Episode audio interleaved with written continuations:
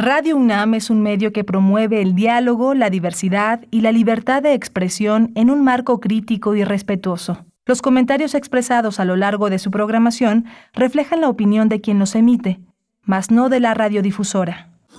Radio UNAM presenta Primer Movimiento, El Mundo desde la Universidad.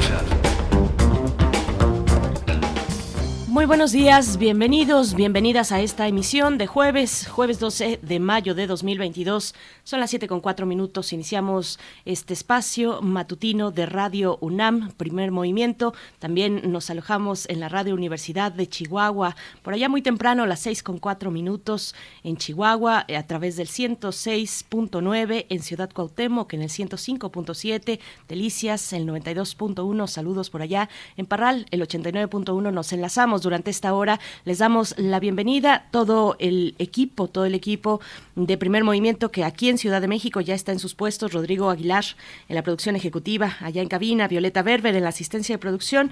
Está esta mañana también Tamara Quirós en las redes, las redes sociales, como cada día, como cada día por allá, muy pendiente de eh, lo que, de sus comentarios, de lo que se va generando en nuestras redes sociales. Y Miguel Ángel Quemain, a quien saludo desde este lado, también en el micrófono. ¿Cómo estás, querido Miguel Ángel? Buenos días. Hola, Berenice, buenos días. Buenos días a todos nuestros radioescuchas. Hoy es un día especial porque es un Día Internacional eh, de la Mujer en la Matemática, un espacio importante donde matemáticas mexicanas han sobresalido, han logrado vencer estas dificultades, este prejuicio que existe eh, en las ciencias exactas, donde las mujeres han tenido un papel muy relevante, pero no ha sido hasta hace unos pocos años que se acepta esa esa solvencia, esa eh, inteligencia y esa capacidad para remontar estas cuestiones eh, sexistas y que separan a la que dividen los eh, sexos de una manera absurda. Vamos a tener hoy un comentario sobre el tema con la doctora Leticia Sosa Guerrero. Ella nos envió una, un estímulo, una idea de lo que significa esta labor en el trabajo y forma parte también de una celebración en la que se presenta un libro que del que ya comentamos hace ya algunos eh, días sobre 46 matemáticos que hablan de sus propias experiencias. Leticia Sosa es docente, investigadora de la Unidad Académica de Matemáticas de la Universidad Autónoma de Zacatecas. Bien, pues también tendremos hoy, hoy para iniciar, después de este comentario de la doctora Leticia Sosa, estaremos conversando sobre la novena conferencia del Consejo Latinoamericano de Ciencias Sociales, eh, esta conferencia latinoamericana y caribeña de ciencias sociales que tendrá lugar los días del 7 al 10 de junio en las instalaciones de la UNAM y cuyo eje articulador son los, las tramas de la desigualdad. Vamos a tener los detalles con María Fernanda Pampín, directora de de Claxo, de la Claxo, es también la persona que tendrá a su cargo la Feria del Libro que se organizará en esta conferencia, en esta novena conferencia de la Claxo. Todo es historia, es la sección dedicada a la historia, a la reflexión sobre esta materia tan fundamental en nuestra vida cotidiana y académica. Hoy el doctor Alfredo Ávila, investigador del Instituto de Investigaciones Históricas de la UNAM, abordará el tema de la historia conceptual. También, también estaremos conversando en nuestra nota nacional sobre el ciclo de música y medicina que organiza el Colegio Nacional, este ciclo dedicado a analizar la historia, la historia, eh, pues, de mm, historias clínicas de los grandes compositores eh, y esta vez estará dedicada al artista Mendelssohn, eh, un artista prodigioso que entre los 11 y los 13 años compuso más de 100 piezas.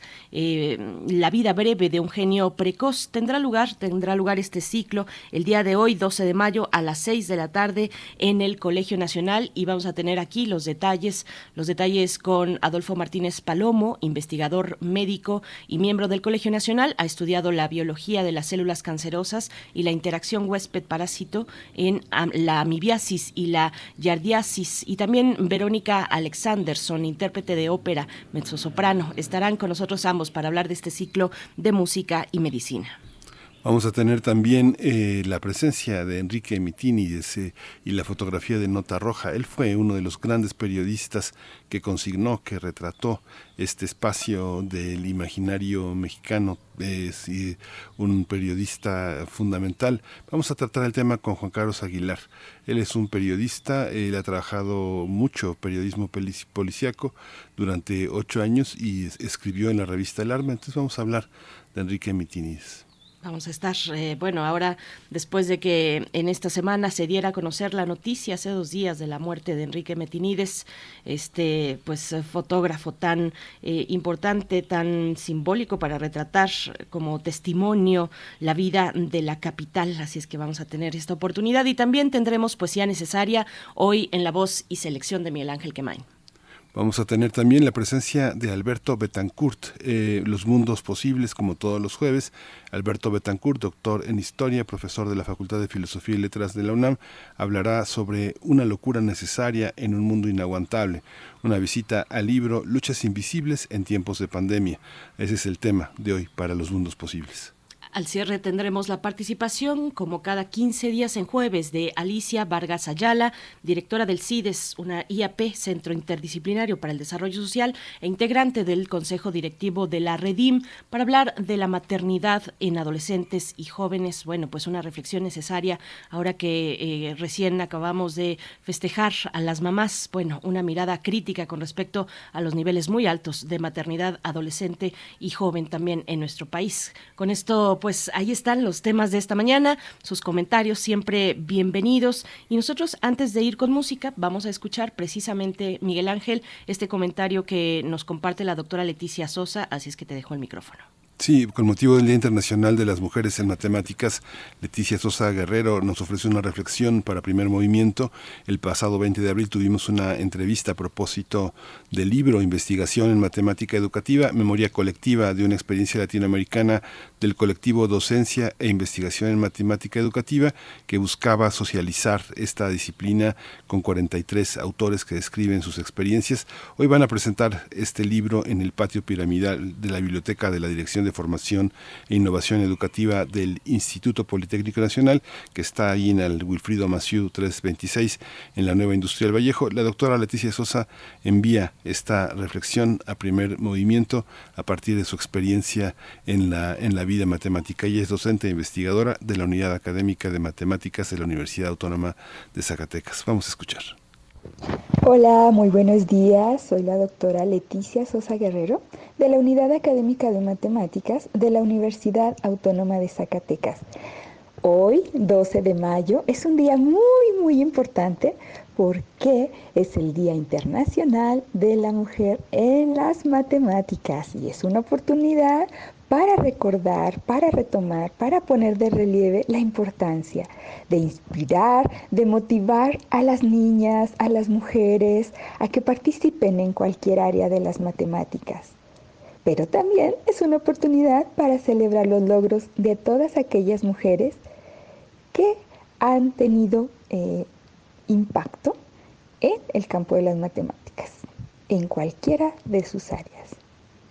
Las mujeres Indudablemente hemos desafiado límites del conocimiento científico y hemos y estamos trabajando para seguir solucionando problemas. Problemas no nada más locales, estatales, nacionales, sino también internacionales. Por supuesto que existen muchas mujeres, muchas niñas talentosas en matemáticas, pero muchas de las veces ni ellas son conscientes de ello, por diferentes razones.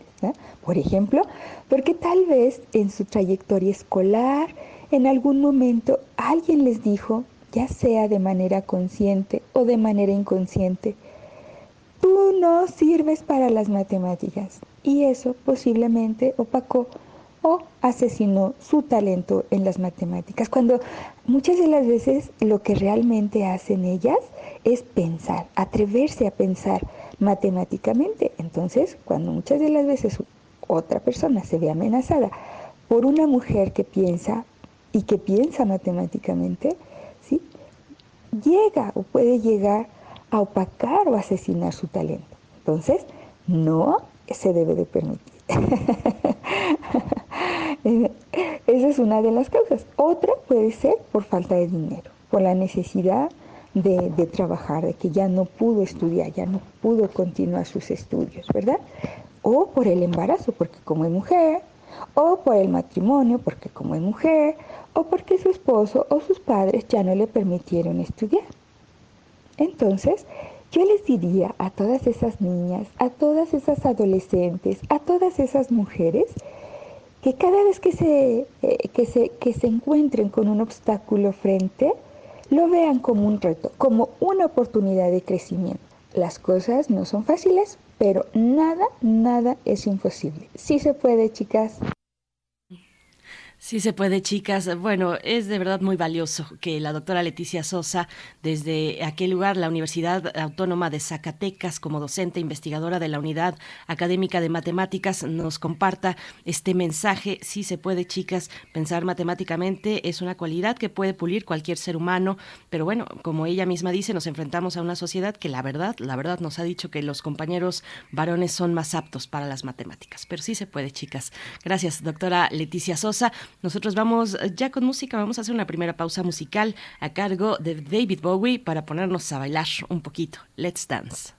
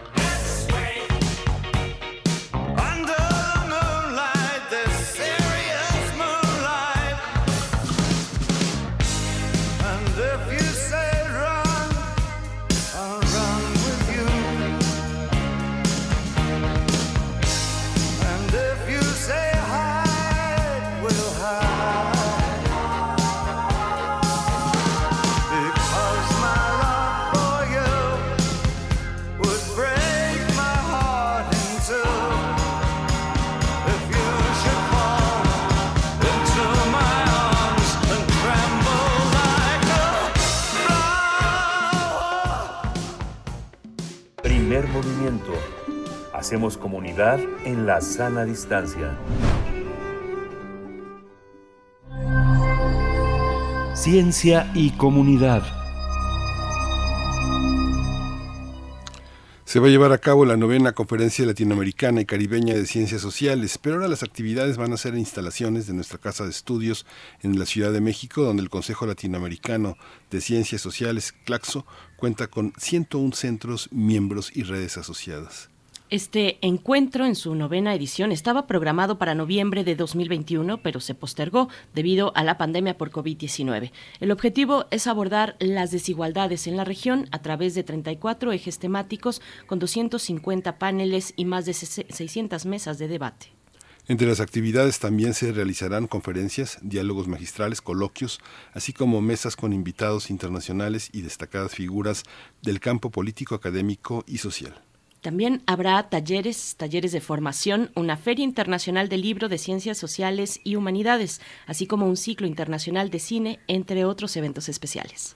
Vamos a conversar sobre este encuentro que se llevará a cabo del 7 al 10 de junio y que reúne a las principales figuras de las ciencias sociales y las humanidades de la región. Aquí está con nosotros María Fernanda Pampín, ella es directora de publicaciones de Claxo y es la persona que tendrá a su cargo la feria del libro que se organiza en la conferencia. Bienvenida Fernanda Pampín, mucho gusto, buenos días. Buenos días Berenice, buenos días Miguel Ángel, ¿cómo están ustedes? Muy bien, muchas gracias. Con muchos deseos de conversar, de compartir con la audiencia los detalles de esta novena conferencia latinoamericana y caribeña de ciencias sociales. María Fernanda Pampín, eh, gracias por, por, estar esta mañana. Pues bueno, cuéntanos por favor, ¿qué es esta conferencia? ¿Qué dimensiones tiene? ¿Cuáles son sus alcances? Eh, ¿Y qué representa pues a nivel regional e incluso con un impacto mundial también? Bueno, en principio, gracias por el espacio y por recibirnos en esta novena conferencia que va a tener lugar, como bien dijiste, del 7 al 10 de junio. Ya estamos a solo 25 días de que nos reciban allí en la UNAM y estamos muy felices porque es una, un evento realmente extraordinario a nivel de las ciencias sociales, no solo de la región, sino a nivel mundial, en la medida en que después de la pandemia, aparte sobre todo, ¿no es cierto? Es, el momento de poder volver a reunirse, volver a tener a estas grandes personalidades del campo político, académico, social. Se esperan más de 8.000 participantes ya inscritos a toda esta serie de, de eventos, ¿no? Las conferencias, diálogos magistrales, paneles, mesas, talleres de formación, feria del libro.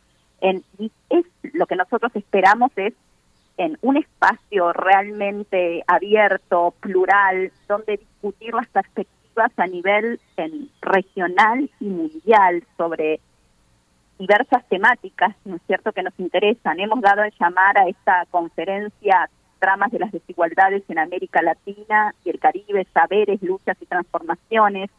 Y esa es la consigna que realmente nos ha convocado porque es una síntesis del diagnóstico y de los objetivos que como Claxo nos proponemos de, cara al futuro para encarar los desafíos que vienen y también es la, la fuerza, digamos, de, las luchas transformadoras que recorren esta región. Y bueno, para eso nos basamos en algunas cuestiones fundamentales, que es ir en pos de más democracia, más igualdad y por supuesto más justicia social, ¿no es cierto? Y que en ese camino es donde queremos ir hacia el debate, un debate que sabemos sin duda por toda, digamos, la calidad, el lujo de las figuras que nos van a estar acompañando será enriquecedor. Lo hemos organizado en base a ejes temáticos que son los que eh, creemos que deben marcar agenda en nuestra región. Eh, Claxo tiene uno de los repositorios eh, eh, de ciencias sociales más importantes en nuestra, en nuestra lengua. Es, es impresionante la cantidad de libros de libre acceso, la actualización, el, el, acceso y la red que ha implicado Claxo entre los países de América Latina. ¿Cómo, cómo en una conferencia como la que se va a organizar ahora poner en juego en una feria también de libro todo este todo este patrimonio que es que es invaluable. Son miles y miles de dólares que están puestos al servicio de una gran comunidad universitaria una actualización en bibliografías temas investigadores. Cómo hacer eso también sí en, en principio bueno la biblioteca virtual de Claxo y la librería latinoamericana en donde se puede descargar todo el material en acceso abierto, libre y restricto. Eso lo queremos destacar porque es realmente la bandera de Claxo, en saber que todos podemos acceder en digamos de, manera en, gratuita a todo el conocimiento, poder democratizar ese conocimiento. Para que ustedes tengan una idea, solo en el último año de la biblioteca virtual se han descargado más de 30 millones de libros. Eso es un número que uno lo piensa y es realmente en fabuloso, porque es llegar a todos los lugares y a todas las personas que digamos acceda, que puedan acceder desde el dispositivo que quieran, desde el lugar que quieran a todo a todo el conocimiento, ¿no es cierto? Y bueno, con esta feria nuestra idea es, digamos, llegar, a, es una feria de instituciones, una feria de centros miembros y es una feria de editoriales también y de distribuidores, porque lo que queremos es acercar los actores, sabemos que la circulación del libro es un problema en América Latina. Nuestra idea es justamente decir desde Claxo, en, hacemos libros para interpretar la realidad, pero también queremos transformarla. Entonces, poder hacer algo para acercar todos esos actores. Entonces, en ese sentido, estamos haciendo una feria que es inédita, con el acompañamiento, por supuesto, de la UNAM, en una feria que va a tener lugar en simultáneo a la conferencia, en una carta que también estará ubicada aquí en las islas, donde habrá habrá una rueda de vinculación de profesionales, por primera vez también, y habrá una programación donde presentaremos libros, donde también habrá un ciclo de charlas sobre el ecosistema y la circulación del libro en América Latina y en el Caribe, sobre diversas temáticas, ¿no es cierto? Sobre acceso abierto y evaluación responsable del conocimiento, sobre fomento de la lectura, en, sobre el perspectivas en, de, la, de la edición académica y de ciencias sociales en la región, para quienes hemos invitado también a referentes del área de diferentes lugares de América Latina y del Caribe. Entonces la idea es decir, bueno, tenemos este espacio, abrámoslo a, digamos, a todos aquellos que se quieran acercar, pueden todavía inscribirse, por ejemplo, en la rueda de, profesionales para poder tener así reuniones uno a uno entre distribuidores, entre editores, entre universidades. En, yo creo que, que va a ser una feria que será recordada y, que, por lo que entendemos, es la feria más grande que se ha hecho hasta el momento de ferias de ciencias sociales en la región. María Fernanda, un poco en ese mismo tono, continuando con la Feria Internacional del Libro, eh, ¿cómo, cómo, ¿qué perspectivas tener en cuenta para en esta cuestión de, conocer las investigaciones, tender lazos regionales, conocer las investigaciones de colegas que se dan de extremo a extremo de la región, hacer estos canales de comunicación? ¿Cómo estamos al respecto?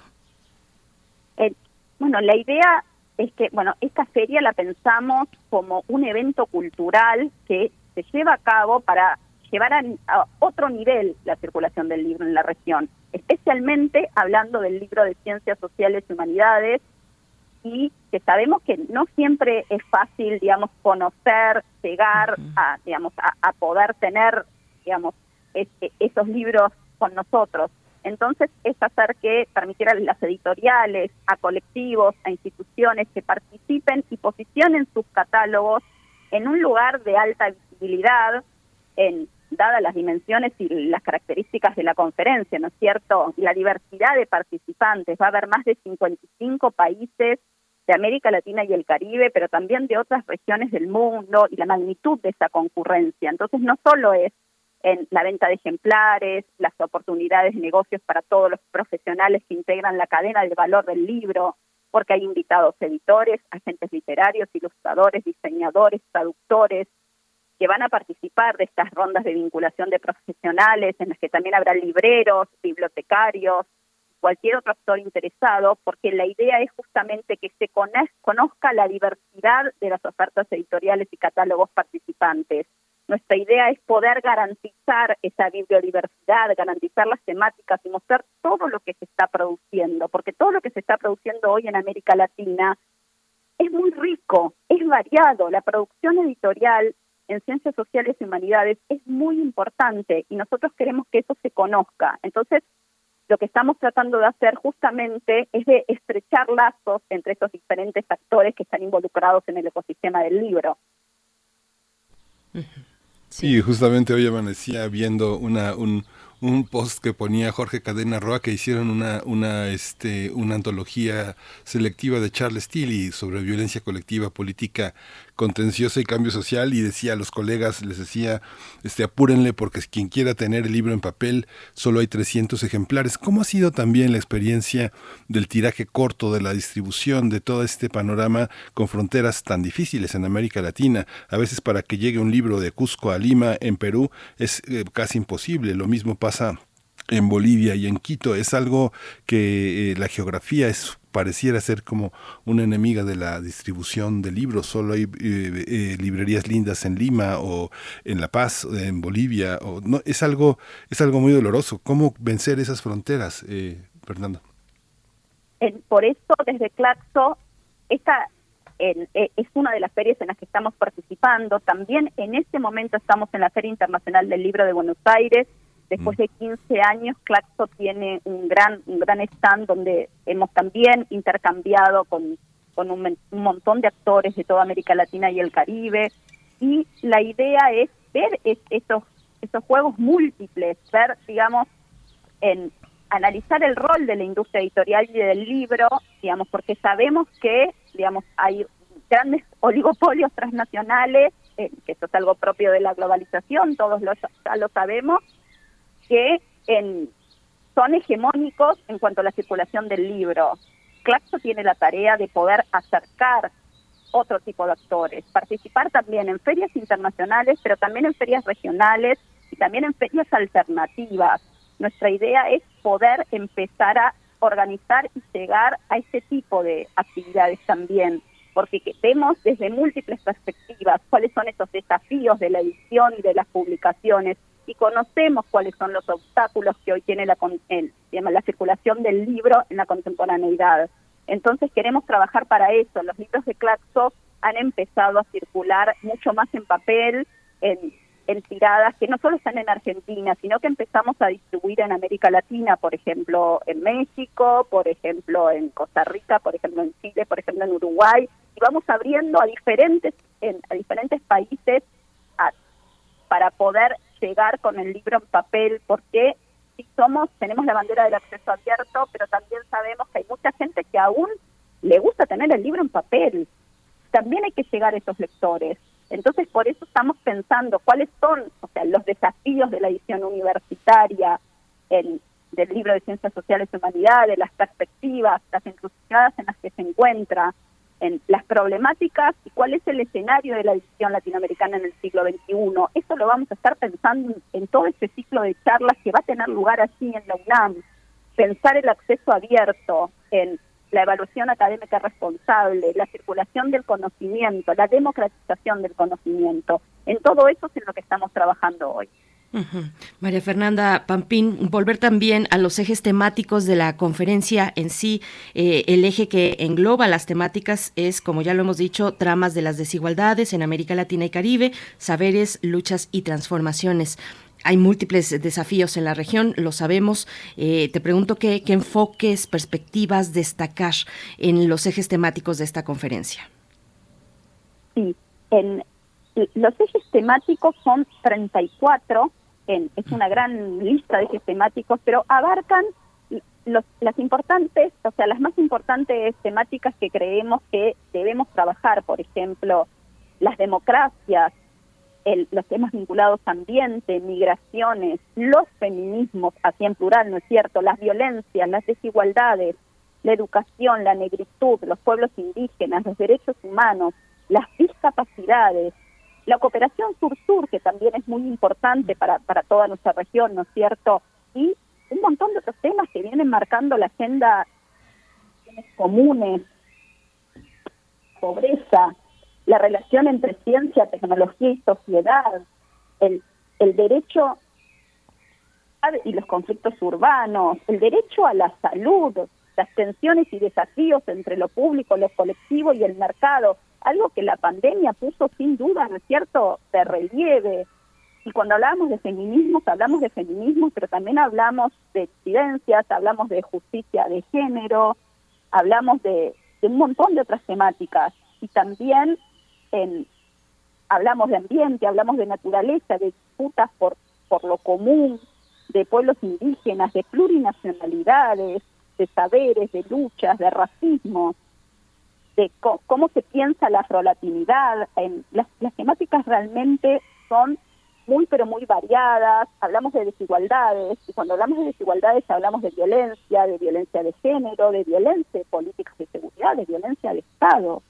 El, creo que, digamos, es, es un modo de poder discutir, poner en perspectiva, digamos, todas estas temáticas que nos ocupan, que nos preocupan, que tenemos la oportunidad de poner así en el centro de la cuestión en nuestra novena conferencia.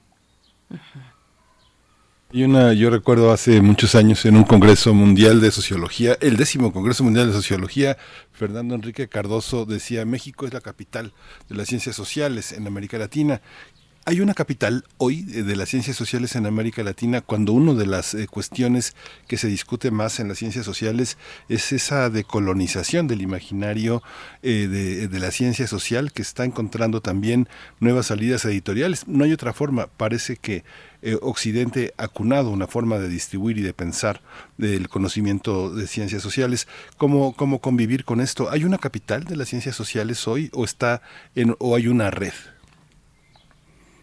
Yo creo que es una red y de hecho desde Claxo nos pensamos como una red. Claxo se constituye con más de 860 centros miembros.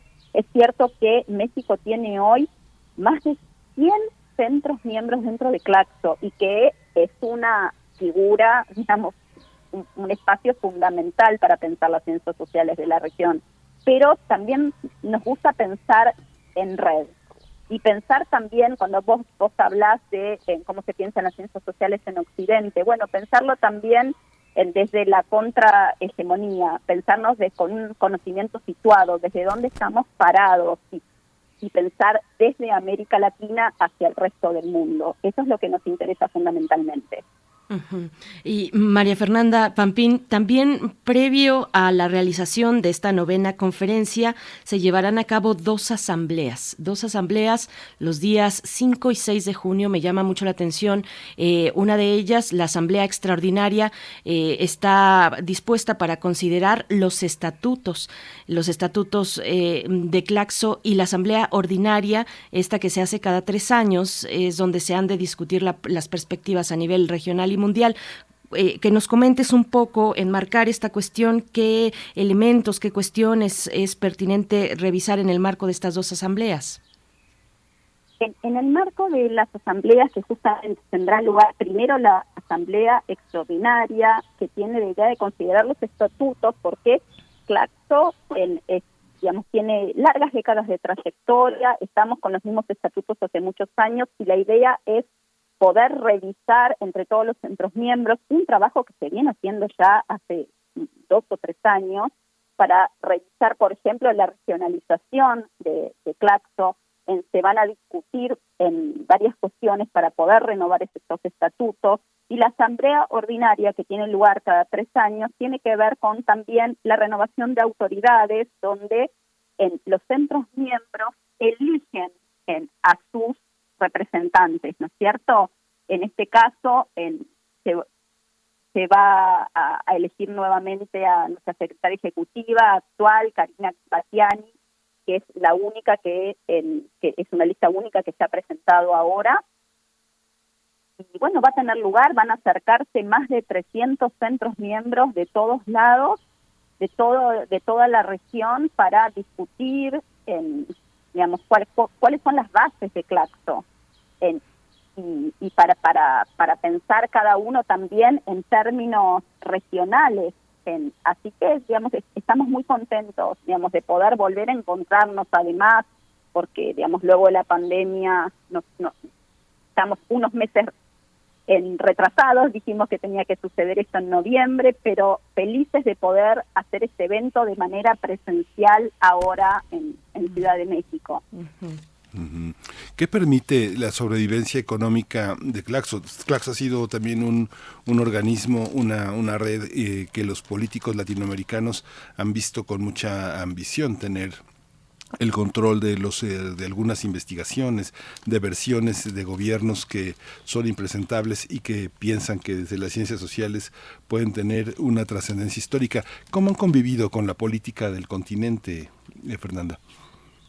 En Claxo, digamos, en, ha, logrado en los últimos años en una, una autonomía justamente eh, en términos en presupuestarios que le ha permitido desde diversos proyectos poder autosustentarse. En, y, esto ha venido creciendo en los últimos años y es muy importante porque es lo que permite realmente la, pluralidad de las investigaciones y poder poder trabajar realmente en, los temas que nos interesan, ¿no es cierto? Así que eso, eso es algo en lo que eh, esta gestión ha trabajado muchísimo en, poder en autosustentarse de, muy diversos modos y poder así, digamos, el poder concretar los proyectos no solo, digamos, por gestión, sino hacerlos a largo plazo, pensando ya a futuro, ya estamos trabajando con, con proyectos a tres o cuatro años más hacia adelante. Y María Fernanda, también me quiero regresar un poco a esta cuestión de la presencialidad, porque es impresionante pensar en ocho mil participantes en esta novena conferencia. Y, te pregunto un poco, bueno, primero que nos eh, aclares si, si todos los eventos serán eh, presenciales, si el público en general tiene, tendrá la oportunidad de acercarse tal vez vía streaming a estos eventos, si algunos se van a realizar a distancia, cómo está un poquito esta parte luego de la pandemia, un, eh, la posibilidad de volver a encontrarnos, en este caso en la UNAM, en Ciudad de México, pues con esta eh, necesidad de volver a vernos frente a frente de todo lo que se, em, todo lo que surge en un evento presencial. Eh, cuéntanos un poquito de esto, María Fernanda desde que lo imaginamos, imaginamos realmente un, evento presencial porque creemos también que es, imprescindible para, para ciertas discusiones, si bien durante la pandemia Claxo mantuvo, creció muchísimo con, todo, con toda la, virtualidad y se pudieron hacer miles de, de actividades en, durante estos años de pandemia. Creemos en la presencialidad, en sabemos que hay una gran cantidad de público, vamos a estar cuidándonos todos, vamos a estar manteniendo esa sana distancia para poder eh, compartir este momento todos juntos, pero creemos que realmente que, la presencialidad permite en, estrechar otros lazos y, que realmente sabemos que están todos los investigadores, investigadores, el público en general, los estudiantes, con ganas de encontrarse, de volver a ver a sus referentes, porque no nos olvidemos que habrá allí grandes figuras intelectuales de la política de la región, representantes de movimientos sociales, intelectuales, o sea, estará Álvaro García Linera, Dora Barrancos, Marta Lama, Boaventura Sousa Santos, Rita Segato, Francia Márquez, Elizabeth Cedrín, Manuela Dávila, Adriana Pudrós, Enrique Dussel, Guadalupe Valencia, Tiria Borón, entre tantos, pero tantos, tantos otros. Y es la posibilidad de poder volver a encontrarse, encontrarse a debatir, encontrar a, sus referentes. En, yo creo que, que sí en, e, es importante la presencialidad, va a ser un evento en un, podemos decir, 95% o más presencial. La virtualidad está solamente pensada para algunos casos muy, muy excepcionales que por algún motivo de fuerza mayor no, no, no han podido viajar, pero los diálogos magistrales se van a estar transmitiendo por streaming, en vivo, a través de las redes de Claxo, de, YouTube, de Facebook, de, de Instagram, así que van a poder, aquellos que no puedan viajar también, estar presentes y vamos a estar en, todo el tiempo haciendo entrevistas a los referentes, compartiendo desde las redes, así que aquellos que no tengan la posibilidad de viajar también van a poder participar de este gran, gran evento que tendremos en la UNAM. Y una pregunta, bueno, ya, ya para, prácticamente estamos cerrando ya la este esa sesión. Cuando eh, hablas de hacer entrevistas, de colocar en el streaming, hemos visto como algunos algunos centros han abandonado esta conquista de colocar en el streaming y en la posibilidad de las redes el acceso de muchos contenidos a geografías muy lejanas, incluso marginales, que no son urbanas, pero que tienen investigadores, que tienen antropólogos trabajando. ¿Cómo ha sido la respuesta del periodismo latinoamericano para dar cabida a las ciencias sociales en un, en un mundo en el que la prensa más comercial solo piensa en el entretenimiento y, las, y, la, y la, nota roja, la nota roja de todo tipo, la nota roja política, la nota roja de espectáculos, la nota roja comercial. ¿Cómo, cómo, cómo, cómo han recibido, cómo está la situación del periodismo latinoamericano para entender las ciencias sociales, Fernanda? Por supuesto, es una tarea difícil. Lo estás confirmando, ¿no es cierto? Es algo que uno tiene que trabajar. Uno tiene que trabajar, disculpen, diariamente con la prensa para poder en poner en agenda y discutir estas temáticas que a nosotros nos interesan.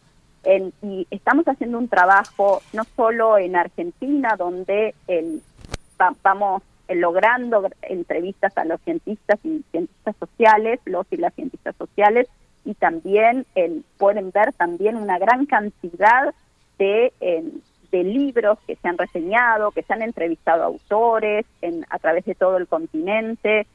estamos trabajando fuertemente para poder poner en los medios los temas que, que nos interesan, pero claro que, que la circulación del conocimiento de ciencias sociales no es fácil de, encarar en términos del periodismo, pero trabajamos con eso y tenemos también un programa en, semanal, Infoclaxo, que se transmite todos los miércoles en, horario de Buenos Aires de 16 a 16 a 17.30, que conduce nuestro director de comunicación, Gustavo Lema, donde comentamos, digamos, damos a conocer a todos los centros miembros, donde se discute la coyuntura de América Latina, donde se comentan las novedades de Claxo en, de manera semanal y que es un programa también muy, muy escuchado por la red. Así que también los invitamos a, a, participar a los centros de, esta programación, a escucharnos. En, y es, es, es una tarea que, que venimos llevando a cabo, que tenemos por delante, que sabemos que es importante porque hay que salir, hay que salir en de la red académica y poder también ampliar el público lector, ¿no es cierto? y ampliar el público que, que se interese por estas temáticas. María Fernanda Pampín, pues muchas, mucha emoción, muchas expectativas, mucho trabajo previo también. Agradecemos esta participación, María Fernanda Pampín, directora de publicaciones de Claxo, eh, persona, la persona que tendrá a su cargo la feria del libro que se organizará en esta conferencia, conferenciaclaxo.org, el sitio electrónico y también se encuentran en redes sociales. Eh, muchas gracias, María Fernanda. Hasta pronto y nos vemos ahí en junio. Muchas gracias, Berenice y Miguel Ángel, por esta oportunidad. Nos vemos pronto. Gracias, gracias. Pues recuerden. Gracias, hasta pronto conferenciaclaxo.org. Em, bueno, pues estaremos aquí también ya más cercana a la fecha, del 7 al 10 de junio, pues también compartiendo y, recordándoles, haciéndoles el recordatorio para esta conferencia latinoamericana y caribeña de ciencias sociales. Vamos nosotros directamente para hablar de historia con el doctor Alfredo Ávila. Primer movimiento Hacemos comunidad en la sana distancia. Todo es historia.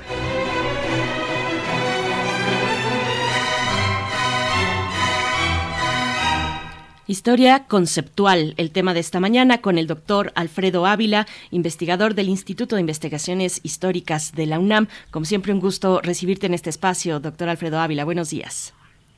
Berenice, ¿qué tal? ¿Cómo estás, Miguel Ángel? Buenos días. Hola, buenos días, Alfredo. Bienvenido. Gracias, bienvenido. Bien, perdón, perdón por, por la voz, pero ando un poco, un poco con gripe.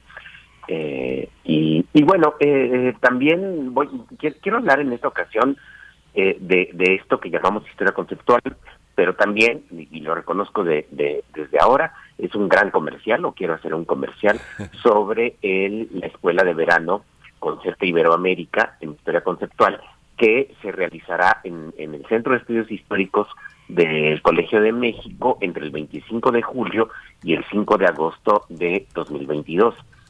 Eh, se realiza allí, pero en realidad se trata de un esfuerzo colectivo, de un esfuerzo internacional en el que participa, por supuesto, la Universidad Nacional Autónoma de México a través del, del Instituto de Investigaciones Históricas, pero también eh, la Universidad eh, de Chile, la Universidad de Sao Paulo, la Universidad Nacional del Externado en, Colombia y la Universidad del País Vasco, entre otras, entre otras instituciones.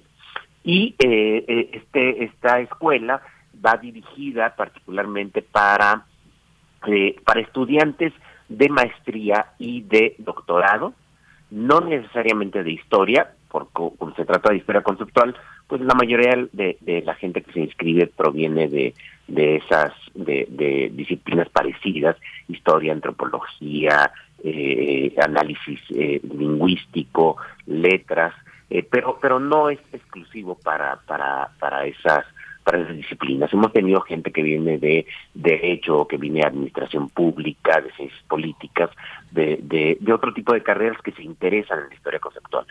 Pero bueno, hay que entender un poco qué significa esto de la historia de la historia conceptual. Y, eh, y, pues bueno, me, referiré un poco a esta idea básica que tenemos acerca de qué es la historia de las ideas. Eh, todavía en, en, la escuela, en la educación que recibimos, en, la educación eh, media básica y media superior, se nos enseña que hay historia de las ideas. Es decir, que hay ciertas ideas como la libertad, como la igualdad, como eh, eh, Dios o lo que ustedes quieran, que se van modificando a lo largo del tiempo, a lo largo de los siglos, y que eh, son ideas que son tomadas y luego retomadas por otros pensadores que a su vez las reelaboran y les agregan les agregan cosas. Así podemos hacer una historia de la democracia, de la idea de democracia, por ejemplo, desde la antigüedad clásica, desde, desde Grecia hasta hasta la actualidad y lo mismo eh, eh, como dije con otras con otras categorías el problema con esa vieja historia de las ideas es que termina descontextualizando eh, a las mismas termina imaginando que las ideas son como entidades que no cambian y que simplemente se van refinando y simplemente se van poniendo en otras palabras conforme pasa conforme pasa el tiempo. Y entonces eso nos permite hacer genealogías. Nos permite hacer genealogías, por ejemplo, la, del liberalismo, y pensar que hay una gran línea que va de eh, eh, que va de, Leviatán de, de, eh, hasta John Locke y de John Locke a Montesquieu y de Montesquieu a Voltaire y de Voltaire a la Revolución Francesa, a Jean-Jacques Rousseau, eh, a Condorcet, al liberalismo moderado del siglo XIX y a todas las ideas del liberalismo actual de John Rawls y, otros autores. Como si, como si todos estos autores tuvieran una sola cosa en común, que es precisamente eso que llamamos liberalismo. Cuando en realidad sabemos que el pensamiento de John Locke, por ejemplo, eh, en realidad él estaba discutiendo con eh, eh, con otros autores, con autores que tenían una carga de pensamiento mucho más cristiano, eh, eh que estaba envuelto en un debate en el que el humanismo cívico, una tradición intelectual que hoy no es tan conocida, eh, era más importante y que eso permite explicar a John Locke de mucho mejor manera que eh, vinculándolo con el desarrollo del liberalismo hasta nuestros días. Entonces, la historia conceptual va un poco por, por, por ese lado. La historia conceptual lo que nos enseña es a entender cómo se comprendían los conceptos en un determinado en un determinado momento histórico, en un determinado tiempo histórico y evitar creer que se trata de los mismos conceptos que usamos en la en la actualidad. Voy a poner voy a poner un ejemplo. Todos conocemos el, el, ideario de José María Morelos y suponemos en esta vieja tradición de historia de las ideas que el ideario de, de Morelos es un ideario liberal es un ideario que llega hasta nuestros días y que forma parte de la tradición del liberalismo mexicano, muy, muy en la tónica de aquel viejo libro eh, clásico de los años de 1950 de Jesús Reyes Herodes. Pues bueno, eh, en, buena medida se considera que esto es así porque el propio Morelos eh, estableció una, una serie de, de, principios en los sentimientos de la nación, pero también en otros documentos, en los que él, él impulsaba que el gobierno debía actuar de manera liberal. O sea, había que establecer un gobierno que fuera un gobierno liberal. Y por eso eh, eh, los historiadores siempre, siempre consideraron que el ideario de Morelos era un ideario que adelantaba el liberalismo en México. Y sin embargo, cuando nos ponemos a estudiar el uso del concepto liberal en esa época, en ese contexto, en, la Nueva España, en el momento en el que estalla la guerra de independencia, pues de lo que nos podemos dar cuenta es que liberal remitía a una carga semántica diferente de la que tiene ahora. Para empezar, no era necesariamente una carga política. Liberal hacía referencia fundamentalmente a la generosidad. Cuando, eh, cuando se decía que alguien era muy liberal, se, decía que alguien era muy generoso. Eh, una limosna liberal, un obispo liberal, era un obispo que solía dar buenas limosnas o limosnas muy generosas para, eh, eh, para los pobres, para, para los menesterosos. Entonces, cuando, cuando Morelos, y no solo Morelos, sino también otros pensadores de la época, dicen que es importante establecer un gobierno liberal, se están refiriendo a eso, se están refiriendo a un gobierno que sea justo y que sea generoso con toda la población. No estaban pensando en las características del liberalismo tal como la entendemos ahora o tal como se empezaba a entender ya en esa época en el contexto europeo, es decir, con división de poderes, con tolerancia religiosa, con participación ciudadana para elegir a las autoridades. Y esto es clarísimo porque el, pensamiento de Morelos, el, mismo pensamiento de Morelos, pues favorecía la intolerancia religiosa. Morelos siempre estuvo a favor de que se considerara que la católica era la única religión eh, o, fuera la única religión permitida en, eh, eh, en Anáhuac, en el proyecto de la América Mexicana que él estaba que él estaba impulsando. Y lo mismo pasa con la división de poderes. Si nos fijamos bien en los sentimientos de la nación y también en el proyecto constitucional que impulsó el, propio Morelos pues no había en un sentido estricto esa división de poderes que nosotros eh, después después eh, eh, encontramos, pero que ya en ese momento se estaba configurando nada más y nada menos que en la Constitución de Cádiz, en la Constitución de 1812, que como, como sabe el auditorio y ya lo hemos comentado en este mismo programa, pues estuvo vigente en México, estuvo vigente en la Nueva España, y era una constitución que ya eh, admitía la separación de poderes, que eliminaba institutos como el Tribunal del Santo Oficio, que lo, lo, lo, borraba, y que por cierto para los insurgentes, para la gente de José María Morelos, había que ir en contra de esa constitución, porque eh, eh, esa constitución atentaba contra los derechos, contra los privilegios de los eclesiásticos que los insurgentes defendían y que incluso, eh, y esto lo podemos ver en la prensa insurgente, cuando, cuando Morelos ocupa Oaxaca, la prensa insurgente en esa ciudad eh, se lamenta por la abolición de la Inquisición. Ellos consideran que la Inquisición o consideraron que la Inquisición era importante para mantener la pureza religiosa. Entonces, si empezamos a ver todo este contexto, nos damos cuenta de que el concepto de liberalismo o el concepto de liberal en el pensamiento de José María Morelos tiene muy poco que ver con lo que se entendió por liberalismo, pongamos por caso, en la época de Benito Juárez. Ya el liberalismo de la época de Benito Juárez es un liberalismo que sí está pensando en división de poderes, que está pensando en libertad y restricta de prensa, que está pensando en tolerancia de cultos y en, en libertad de cultos, más que tolerancia en libertad de cultos y está pensando en que la eh, separación iglesia-estado, el Estado no debe financiar a la, a la iglesia, algo que en el, en el proyecto de Morelos pues era justo lo contrario, el Estado debía proteger a la religión católica con leyes sabias y justas, como se decía en aquel entonces. Este, este acercamiento, estoy poniendo un ejemplo muy fácil, pero este eh, acercamiento a pensar lo que decían, a pensar las propuestas políticas de, eh, del pasado, entendidas en sus propios términos, nos permite evitar los anacronismos, nos permite evitar eh, eh, pensar que ya desde los tiempos más remotos ya nos pensábamos como liberales o como demócratas o, o, con un pensamiento igualitario, cuando en realidad siempre estos conceptos respondían a su propio a su propio contexto.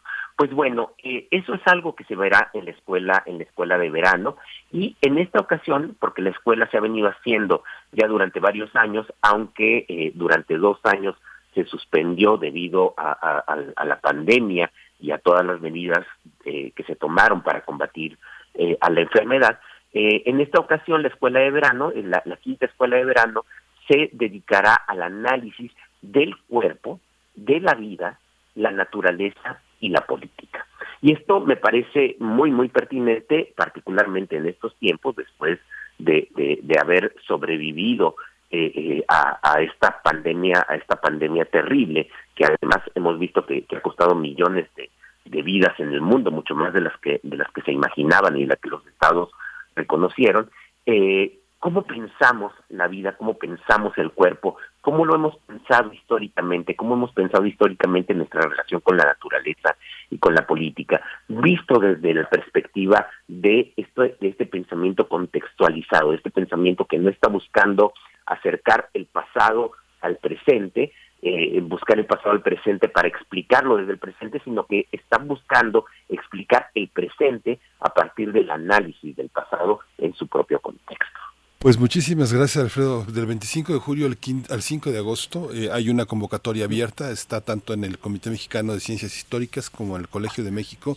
Es eh, posible asistir, docentes y alumnos tienen una posibilidad de inscribirse, hay un costo, pero también hay una gran recompensa de, unir esfuerzos y de estar en este, en este contexto tan, tan interesante, con un tema tan actual para nuestras, eh, para, para, para la historia, para las ciencias sociales. Muchísimas gracias. Sí, bueno, y, y, por, decirlo, a ver, entre, entre los profesores que vienen, pues tenemos gente tenemos gente de, de prácticamente toda Hispanoamérica, pero también de Estados Unidos, de Europa, eh, eh, se, trata de, uno de los programas eh, más reconocidos de, historia, de historia de los conceptos en el mundo. Sí. Muchísimas gracias, Alfredo Ávila, pues lo seguiremos y bueno, tú eres una pieza fundamental en la comprensión de estas, de estos espacios del conocimiento. Muchísimas gracias, Alfredo. Gracias a ti, Miguel Ángel, y, un bonito día a todo el auditorio. Gracias.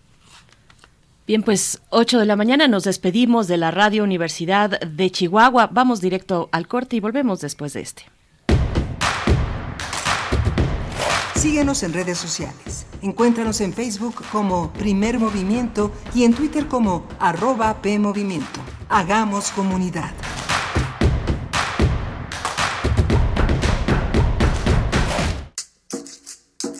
Las comunidades indígenas germinan conocimiento, maravilla y tradición. Son el México profundo, el presente donde hilan un collar de flores. Xochicóscat, collar de flores, con Mardonio Carballo, lunes 10 de la mañana por Radio UNAM. Experiencia sonora. Aire recibes, metal vibrante brisa que orienta a los extraviados y estremece a los amorosos. La música para trompeta, salsa, jazz, balada, está en Viento de bronce. Con Juan Arturo Brennan, lunes a viernes 6.40 de la mañana y 15 horas. Radio UNAM, experiencia sonora. Habla Mario Delgado. Este 10 de abril, el pueblo de México volvió a hacer historia. La democracia participativa es ya una realidad. Ahora el pueblo tiene todo el poder y de aquí en adelante todos los presidentes tendrán que mandar obedeciendo, como lo hace Andrés Manuel López Obrador. Por eso 9 de cada 10 mexicanos y mexicanas decidieron que siga con su mandato, apoyando a los más humildes y gobernando con honestidad. Vamos juntos a seguir transformando a México, porque es un honor estar con Obrador. Morena, la esperanza de México. Una sala tan grande como el tiempo en la que quepan todas las notas. Las clásicas y las inhóspitas. Las de otras latitudes y nuestras coterráneas. Las de largo aliento y las que son un suspiro. Las divinas y las profanas. Es Universidad porque caben todas, todas las notas. Orquesta Filarmónica de la UNAM, segunda temporada 2022. En vivo desde la sala Nezahualcóyotl. Domingos a las 12 horas por el 96.1 de FM. Radio UNAM. Experiencia sonora.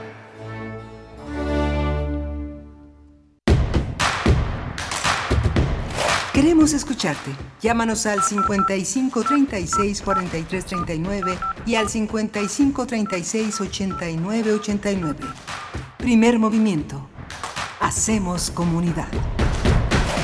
Buenos días, eh, hoy es, eh, hoy es eh, justamente jueves 12 de mayo, son las 8 de la mañana con 3 minutos, nos enlazamos a la radio Nicolaita allá en Morelia, Michoacán, como todos los días de lunes a viernes, aquí en primer movimiento hacemos una eh, sincronía de esfuerzos, un nado sincronizado de, de los espacios de contenidos en primer movimiento allá en ese gran estado.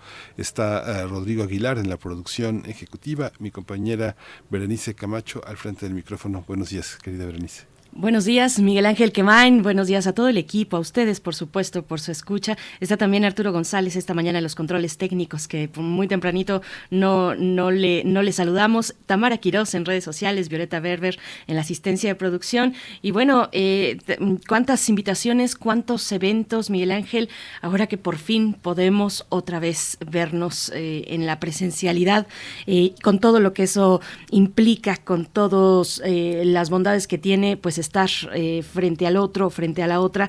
También otra invitación es eh, para el primer encuentro de literatura y cultura chicana mm. que organiza la Cátedra José Emilio Pacheco en la UNAM. Se lleva a cabo en distintos espacios del Centro Cultural Universitario en Ciudad Universitaria. Inició el día de ayer este encuentro, el primer encuentro de literatura y cultura chicana, inició el día de ayer y se desarrolla hasta el 14 de mayo. Habrá conferencias, conversatorios y además actividades alternas como talleres. Para el día de hoy, por ejemplo, 12 de mayo, al mediodía tendrá lugar en la sala Carlos Chávez la conferencia Arte y Arquitectura, Identidades Fronterizas a cargo del doctor Felipe Leal. al mediodía, después a las 4 de la tarde, un conversatorio de braceros a Dreamers es el título. En la sala también Carlos Chávez con Raúl Silva de la, de la Mora, eh, con Diana Irina Córdoba Ramírez, Julián Herbert también. Y bueno, así se sigue una tercera, eh, un tercer evento esto igualmente en la, en la sala Carlos Chávez, un conversatorio en la frontera, identidad y violencia en contextos juveniles a las 18 horas, con Héctor Castillo Bartier, Cristian Asensio Martínez y Guadalupe Valencia García. Pues muy interesante acercarse, todavía tenemos esa oportunidad, empezó el día de ayer y eh, bueno, decir que es un evento híbrido y que el aforo es limitado, por supuesto, para las actividades presenciales. Eh, pues bueno, no, no se lo pierdan hasta el 14, sábado 14, sí es sábado 14 de mayo, con distintas actividades, Miguel Ángel. Sí, es muy interesante tener el pulso de un espacio tan importante como el de la literatura que llamamos chicana, una, una literatura que se publica tanto en inglés como en español este, a lo largo de todo el, eh, a, lo largo de toda la Unión Americana es eh, muy interesante porque eh, es una manera de que circule una idea también de nuestro país interesante, híbrida, polémica, que no siempre, este, que a veces es un solo, solo un murmullo de lo que fue mexicano en el corazón de muchos que ya están viviendo con la esperanza de integrarse, de ser americanos y que la literatura eh, recibe, concentra esa, esa visión de las nuevas generaciones de escritores en Estados Unidos que ni son mexicanos, que ni son estadounidenses, sino son ese espacio que llamamos literatura chicana es ese espacio complejo y rico de la literatura y la cultura chicana, pues bueno, está hecha la invitación a este primer encuentro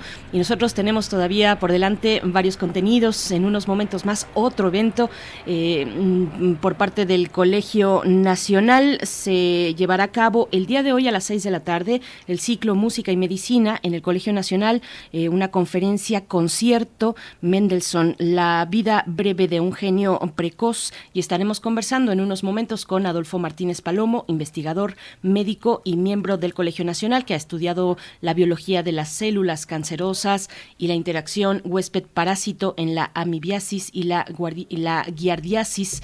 Eh, también nos acompañará Verónica Alexanderson, intérprete de ópera mezzosoprano, para hablarnos un poco de este que también será un concierto en el Colegio Nacional, Miguel Ángel. Sí, es muy, muy, muy interesante esta, este conjunto visiones sobre músicos y sus ah, afecciones, que son también sus afinidades y sus rechazos corporales de un medio eh, eh, tanto interno como externo en el que vivieron y que Adolfo Martínez Palomo ha tratado en sus libros, en sus grandes crónicas y sus ensayos de una manera excepcional, desde el punto de vista de la medicina, pero también de, la, de un melómano, de un hombre con una enorme creatividad y profundidad en el enfoque de estos temas. Por supuesto. Y tendremos en la nota del día a Juan Carlos Aguilar, periodista, especialista en periodismo policiaco. Durante ocho años escribió la revista El Alarma. Vamos a hablar de Enrique Metinides y la fotografía de la nota roja.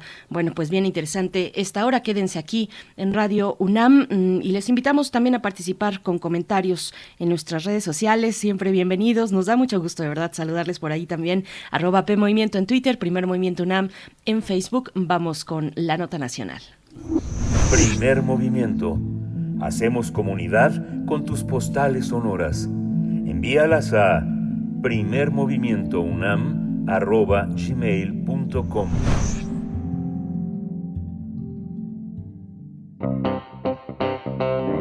Nota Nacional de nueva cuenta se va a realizar el ciclo de conferencias, eh, concierto Músicos y Medicina, que coordina Adolfo Martínez Palomo, miembro del Colegio Nacional.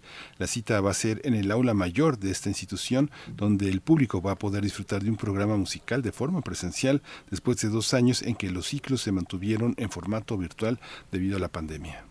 En ese marco será impartida la conferencia Félix Mendelssohn Bartholdy, donde se abordará la vida breve del compositor, haciendo especial énfasis en los aspectos clínicos y proponiendo hipótesis desde su punto de vista médico.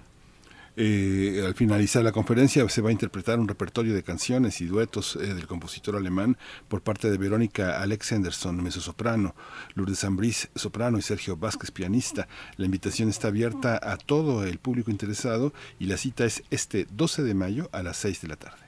Aunque el interés del doctor Adolfo Martínez Palomo por la historia clínica de los grandes compositores surgió años antes, a partir de 2011 fue que comenzó a organizar conferencias, conciertos en temporadas anuales.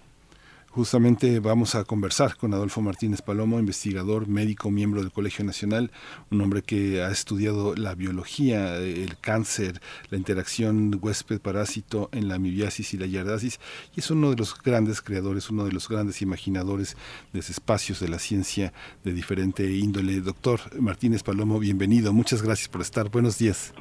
Muy buenos días, al contrario, gracias a ustedes. Doctor. Bienvenido. Por mi parte presento a Verónica Alexanderson, intérprete de ópera mezzo-soprano. Verónica Alexanderson, gracias por estar esta mañana en primer movimiento. Bienvenida. Muchísimas gracias. Un placer estar aquí. Cuéntenos cómo, cómo, se, cómo se piensa eh, esta dupla música, música y, pensamiento. Eh, empezamos con usted, doctor. ¿Cómo, cómo concibió este, esta, esta serie de conferencias que vamos a escuchar esta, esta tarde y cómo ha concebido la, la presencia de Mendelssohn entre nosotros este, para este jueves. Sí, con mucho gusto. Mire, esto ya tiene más de 10 años que lo hemos iniciado junto con la maestra Verónica Alexanderson. Desde un principio me pareció que hacer una presentación al público general solamente de los aspectos biográficos, generales y en particular médicos cuando se trate de algún tema particularmente interesante de un compositor. Era muy conveniente el hacerlo también con música, pero no solamente con música grabada, sino sobre todo con música viva y con grandes artistas. Y desde hace más de 10 años, Verónica y yo hemos estado haciendo estos programas y creo que ha tenido bastante éxito. Por un lado lo hicimos la Fundación Alemán, después en la propia UNAM, la sala Carlos Chávez, y realmente con mucho interés por parte de la gente, porque yo creo que es una forma de introducir a aquellos que no conocen la música clásica, de introducir la música y al mismo tiempo introducir la vida, así, así, así sea realmente, del compositor. En el caso de Mendelssohn, yo creo que es realmente interesante que hoy lo que estamos este, recordando son los 175 años de su muerte. Este compositor, después de todo este tiempo, sigue siendo relativamente olvidado y no ha sido sino hasta los últimos años cuando ha empezado a resurgir el interés sobre Mendelssohn. Se pensó desde pocos años después de su muerte que era un compositor un poco interesante, con música sencilla, fácil, y en buena medida esto fue debido a la influencia de Wagner, quien en un documento llamado El judaísmo en la música atacó la música de Mendelssohn y dijo que un judío como era Mendelssohn no era capaz de hacer nunca una música seria. Entonces, creo que es muy adecuado el hacer este recuerdo de Mendelssohn, que como digo, cada vez se encuentra que es más interesante. De hecho, estaba apenas yo viendo que acaban de sacar una colección de discos compactos de toda, absolutamente toda la obra de Mendelssohn, y son nada menos que 56 eh, discos compactos. Pero mm, dejo a Vero, a Verónica, que nos platique de la música que vamos a escuchar hoy. Sí, justamente estos discos compactos son eh, es, muy asombroso porque además es esa parte forma parte de esa colección alemana que están en formato MP3 y, MP4 que permite un acceso enorme a toda la a toda la referencia eh, y a toda la música es algo increíble. Verónica Alexanderson, ¿qué significa unir a un conjunto de músicos para que interpreten para un público que tal vez no es no es totalmente asiduo a los a los conciertos, que busca entender y otro público también que busca disfrutar. ¿Cómo, cómo se da esta interacción? El, el, conjunto también de músicos que participan, pues son unos disfrutadores de la de reunirse y de participar en esto, Verónica. Sí, muchísimas gracias. Este, bueno, primero destacar eh, el placer que ha sido para nosotros durante estos 10 años como como menciona el doctor Martínez Palomo, eh, colaborar en este proyecto en el que ya hemos hecho pues más de 25 compositores. Entonces, si viéndolo a lo largo del tiempo, pues justamente es lo que dices, ¿no? La oportunidad de presentar eh, a ambos públicos, ¿no? A ambos ambos perfiles, ¿no? De, de escucha, eh, una una visión una visión distinta porque el doctor Martínez Palomo en las en las biografías que, que nos ofrece eh, nos ofrece datos muy interesantes desde el punto de vista justamente médico no datos de los compositores que pues que de otra forma a lo mejor no conoceríamos. Entonces también para las personas que a lo mejor estamos pues como más eh, más involucradas en, en, la música en vaya como como en el repertorio eh, de concierto eh, es, es una aportación muy interesante. Las conferencias son siempre muy disfrutables, muy amenas, con datos muy muy novedosos, ¿no? Cosas cosas que siempre podemos eh, seguir descubriendo de los compositores y esta combinación con con la música que hemos hecho, pues justamente hace que el otro el otro perfil de público del que hablas, no a lo mejor el que no tiene como tanta tanta cercanía con la música de concierto, pues tengo una experiencia distinta, ¿no? O sea, el primero conocer, escuchar la vida de la vida de un compositor que de pronto podemos percibir así como pues como lejanos, ¿no? Estos grandes nombres, Mozart, Beethoven, etcétera, etcétera, Mendelssohn en este caso. Y, y ya cuando cuando te acercas a través de estas conferencias, un acercamiento pues como eh, quizás podría decir como muy humanizado, ¿no?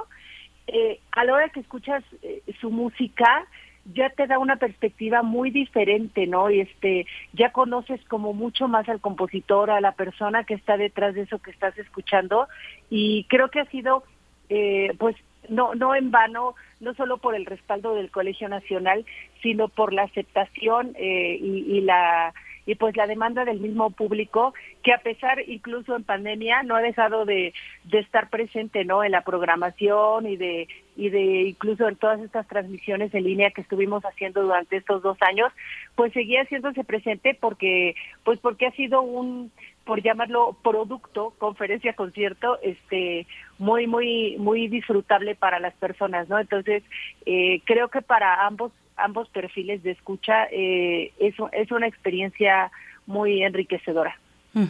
Y es que poner el foco en la condición médica de grandes compositores, pues es un tema de interés, me parece, para muchos, para un público que no necesariamente es asiduo a las composiciones en sí eh, o a este tipo de música, eh, pero, pero sí a esta parte que puede para algunos compositores cubrir con un halo tal vez trágico su vida respecto a la condición de salud. Eh, a veces, por supuesto, nos encontramos con muchas imprecisiones, con muchos mitos doctor Adolfo Martínez. ¿Cómo, ¿Cómo ha sido este trabajo de investigación, de investigar, de acercarse a la mm, dimensión mm, médica de salud de la vida de un compositor?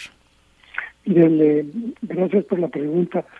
Eh, le ejemplifico con Mendelssohn. Como médico, en la vida de Mendelssohn hay dos aspectos muy interesantes.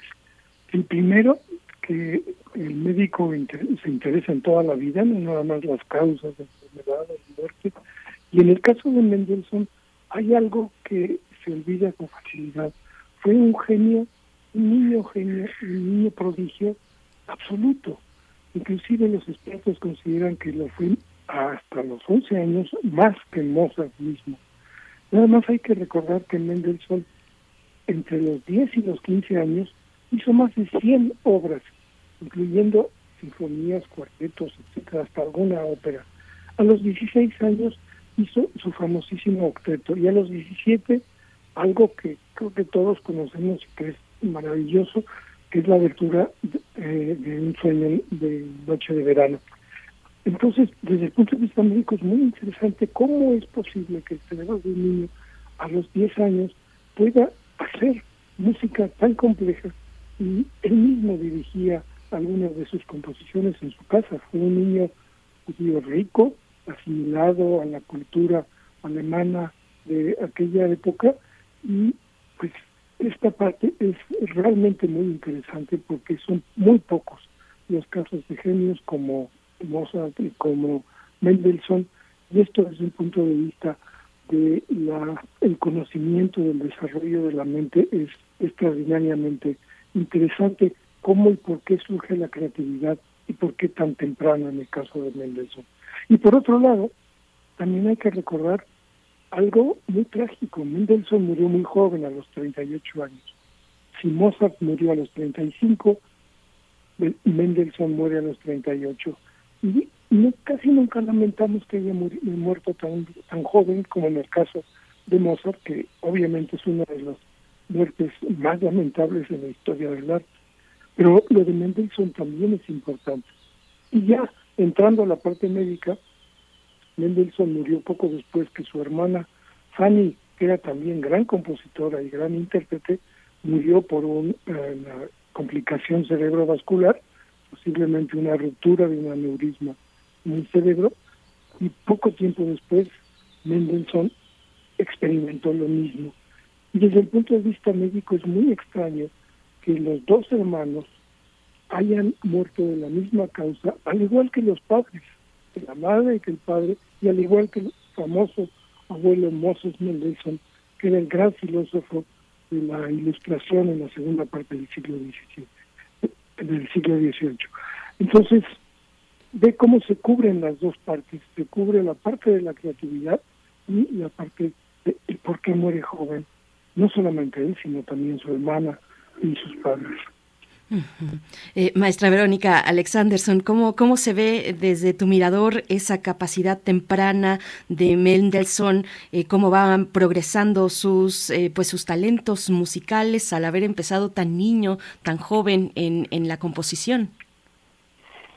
Pues bueno, sin duda, sin duda, como como menciona el doctor, es pues es un, un un compositor prodigioso, ¿no? Que no se le, que quizás eh, la historia no le ha hecho suficiente justicia y, y sin embargo, bueno, su música efectivamente, bueno, va mostrando a lo largo del tiempo un proceso eh, de, de madurez que, que, bueno que se va notando en cada una de sus obras no en el caso de la música vocal eh, pues son canciones líder no el género del lead alemán eh, que que, muestra eh, pues una hechura eh, realmente importante y a la altura de cualquier otro otro compositor como Schumann, como Schubert, no, como los grandes lideristas.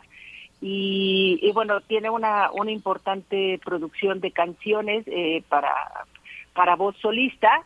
Y también eh, que en este caso vamos a presentar eh, la maestra Lourdes Ambris y yo, eh, acompañadas por Sergio Vázquez al piano, también una eh, un, número de, de duetos que son verdaderamente deliciosos eh, para escuchar y, y, mucho más para ejecutar. De verdad, es música eh, pues deliciosa, ¿no? Que, que, que es eh, fácil, fácil de escuchar.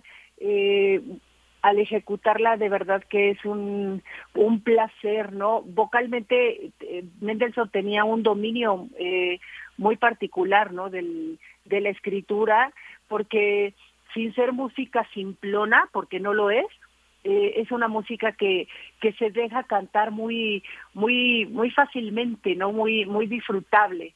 Entonces, eh, creo que es un programa muy, muy bonito el que vamos a ofrecer el día de hoy. Sí, qué interesante. Doctor Martínez Palomo, le voy a plantear un problema, ¿no? Le voy a plantear un problema. Yo sé que usted no es ni pediatra, ni, ni psiquiatra, ¿no? Pero tenemos un problema en mi familia. Tenemos un niño que se la pasa componiendo todo el día, escuchando música, no alcanza para pagar el papel pautado. ¿Qué hacemos con él? Tiene 11 años y no tiene muchos amigos, no sale a jugar fútbol, no ve caricaturas, no ve series. ¿Qué hacemos? Se llama, este, se apellida Mendelssohn. ¿Cómo, cómo lo diagnosticamos, doctor? Un niño así. Un niño así lo diagnosticamos. Bueno, en el caso de Mendelssohn, como les digo, tuvo en las condiciones familiares una, posición económica elevada. Su padre, eh, obviamente judío, como la madre, los dos eran banqueros. Y es algo muy raro, porque en la historia de Alemania, a pocos años antes, los judíos apenas podían quedarse dentro de su propio gueto y sin embargo muy rápidamente empieza esa transición de la que eh, Mendelssohn fue el, eh, fue favorecido. En el caso de él, desde el principio tuvo excelentes maestros, entonces yo creo que eso fue muy importante. Algo que se critica un poco es que toda su formación la hizo en la casa de sus padres y fue formación a base de música de compositores ya fallecidos como Bach y Mozart, a diferencia de Mozart que viajó muchísimo por toda Europa y que tuvo interacción con las nuevas y por eso fue tan creador. En el caso de Mendelssohn se supone que no no modificó sustancialmente la música clásica, pero sí hizo una obra, como decía la maestra Verónica Alexanderson, una obra absolutamente excepcional. Entonces yo creo que en ese caso, si tuviéramos un niño genio, lo peor que podemos hacer es tratar de encauzarlo, de no encauzarlo por su por su camino y meterlo dentro de una caja como un niño que tiene que jugar, como un niño que tiene que tener amigos. Yo creo que en ese caso había que dejar a Mendelssohn como su padre lo hizo. Su padre lo ayudó muchísimo en ese sentido y como digo, hasta le ponía orquestas en su propia casa para que el niño empezara a disfrutar de sus propias obras. Uh. Maestra eh, Verónica Alexanderson, uno ha visto cómo se van formando los niños. Pienso en, pienso en el conservatorio de las rosas que uno ve niños al violín o al piano a los 11, 13 años con una uh -huh. gran capacidad de ejecutar, pero muchas veces no saben de, de quién es el músico, cómo vivió, cómo se gestó la obra. ¿Qué significa para los músicos estar acompañados pues de esta posibilidad también de entender, de tener una lectura, una interpretación de los autores, de los procesos de las obras? ¿Es algo eh, usual? ¿Es algo que con lo que se convive como músicos eh, habitualmente? Eh, bueno, la, la posibilidad de convivir con, pues con con diferentes momentos, ¿no? Con diferentes momentos de los músicos, de la música, de la de la historia, pues creo que es parte del, del enriquecimiento, ¿no? Del, del quehacer musical y, y bueno, te, te va mostrando como diferentes eh, diferentes aspectos, ¿no? Del, de las de las posibilidades eh, interpretativas, del creativas, etcétera, ¿no? Claro. Y, bueno, también eh, preguntarle, doctor Adolfo Martínez, mm, ¿cómo, ¿cómo determinar a la distancia, con la distancia del tiempo, con la mayor certeza posible, en este caso, la causa de muerte, las afectaciones, los padecimientos de un compositor como Mendelssohn? es, supongo yo, también acercarnos a una parte, a una dimensión de la historia de la medicina, eh, entender que antes los padecimientos incluso tenían otros nombres, los diagnósticos se proponían de maneras distintas, los tratamientos también eran distintos a, hoy con la distancia y con el avance de la ciencia aplicada a la clínica y a la medicina, el estigma social de la enfermedad y, el estigma sobre el enfermo también era un lastre. ¿Cómo, tomar con esa distancia, con la mayor certeza y precisión posible, un diagnóstico una causa, la causa de muerte de un personaje como Mendelssohn. En el caso de algunos de los compositores que han sido más analizados, Mendelssohn sí lo ha sido.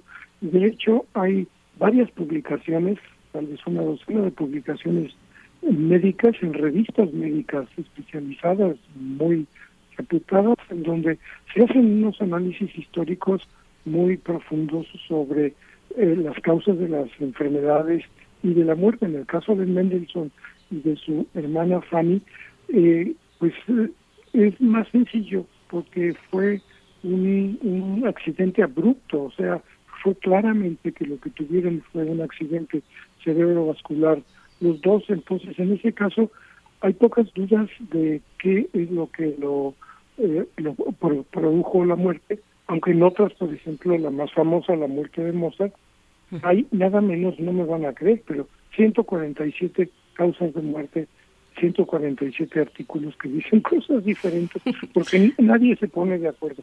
Y lo que usted dice es muy interesante en relación a la medicina del siglo XIX. Los médicos en el siglo XIX todo lo resolvían con vomitivos, con produciendo diarrea al paciente y haciéndole, eh, eh, extrayéndole sangre directamente o bien apoyar, eh, aplicando sanguijuelas. Generalmente todos terminaban, como en el caso de Mozart, cubiertos de sanguijuelas y este, extrayéndole sangre. Pero por otro lado, el médico, hay que insistir, si bien no tenían eh, el, armamentario para resolver los problemas de la mayor parte de sus pacientes, tenían algo que siempre ha tenido el médico y que es el escucharlo y el darle consuelo. Y eso es absolutamente importante en el caso del papel de los médicos. Yo quisiera brevemente, si me permite, hacer una reflexión más sobre Mendelssohn, porque creo que es importante para nuestro auditorio. Mendelssohn como dije, fue víctima de eh, Wagner, que lo acusó de, por ser judío, no podía hacer una música así. Pero los nazis lo tomaron tan en serio que durante toda la Segunda Guerra Mundial, ahora que estamos en guerra, toda la Segunda Guerra Mundial se prohibió terminantemente la música de Mendelssohn, toda su obra. No solo eso, sino que una estatua que tenía uh, Mendelssohn, que era erigido en el centro de la ciudad de Leipzig, donde él trabajó mucho tiempo, fue derribada por los nazis y no fue sino hasta unos 15 años después cuando fue restituida en su lugar. Entonces, sí hay aspectos, en, no solamente médicos, sino históricos, sociológicos en la vida de, de Mendelssohn que son muy interesantes. Por supuesto, pues, pues qué, qué placer. Ojalá eh, quienes nos escuchan tengan la oportunidad de acercarse. Habrá una transmisión en vivo también, pero esta tarde a las seis de la tarde en el Colegio de México se llevará a cabo esta conferencia, concierto eh, de Mendelssohn, La vida breve de un genio precoz. Y antes de despedirnos, nada más por último, eh, maestra Verónica, pues, ¿qué es lo que vamos a escuchar esta tarde? ¿Cuál es el repertorio? ¿Y por qué decidieron, pues, pues, tomar estas piezas y no otras de Mendelssohn? Mira, ay, qué pregunta, ¿por qué estas y no otras? bueno, porque, pues, un poco porque hay que elegir, porque verdaderamente sería un placer, este, increíble poder cantar todo, todo, todo el repertorio vocal, porque de verdad que, que, que que todo, todas las canciones, todos los duetos son de, son muy hermosos y, y con, con poemas muy lindos, ¿no? Pero bueno, eh, tendríamos que, que, tener un pues una tarde de Mendelssohn casi que completa y eh, bueno, elegimos hacer eh, cada uno eh, una, una participación equilibrada. La maestra Lourdes Ambris va a cantar, que bueno, que todos la conocen, eh, ella va a cantar eh, dos canciones solas que son Das Mädchensklage y Neue Liebe, yo voy a interpretar también dos líderes, que es Auflügen des Gesange y Zuleika. Y eh, el maestro Sergio Vázquez va a interpretar cuatro números de una de un, una colección de, de, música que se llaman Canciones sin Palabras, que eh, es una serie de breves canciones para piano.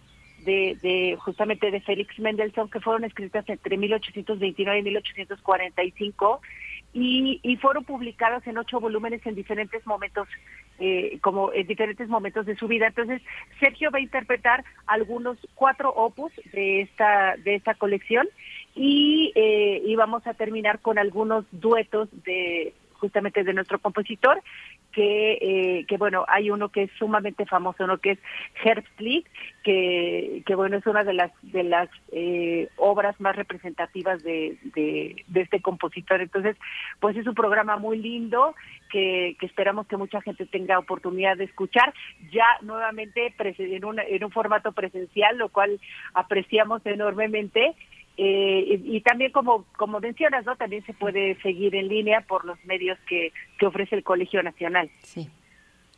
Así es. Muchísimas gracias por esta presentación. Ahora que mencionas, Verónica, los leads, los títulos de los leads, pues uno ve eh, la, enorme cultura judía eh, en los refranes, las adivinanzas, las canciones, que es esa enorme capacidad de Mendelssohn para, para poder llevar todo el pasado de la cultura judía a nuestro futuro es algo muy muy interesante. Pues vamos a seguir esta presentación. Si no podemos asistir, lo haremos virtualmente en el Colegio Nacional, en el aula magna, en ese espacio que se ha convertido en un espacio tan cálido en el Colegio Nacional. Muchas gracias, doctor Martínez Palomo, por su presencia. Siempre es un honor, un gusto tenerlo entre nosotros. Muchas gracias. Al contrario, le agradezco yo que nos permita recordar a Mendelssohn, que es buena falta de hace el revalorar a este hombre tan importante. Sí, Verónica Alexanderson, soprano, muchas veces soprano, muchas gracias. Un abrazo, muchísimas gracias, a, ustedes. por brindarnos este espacio. Hasta pronto. Hasta pronto. Gracias.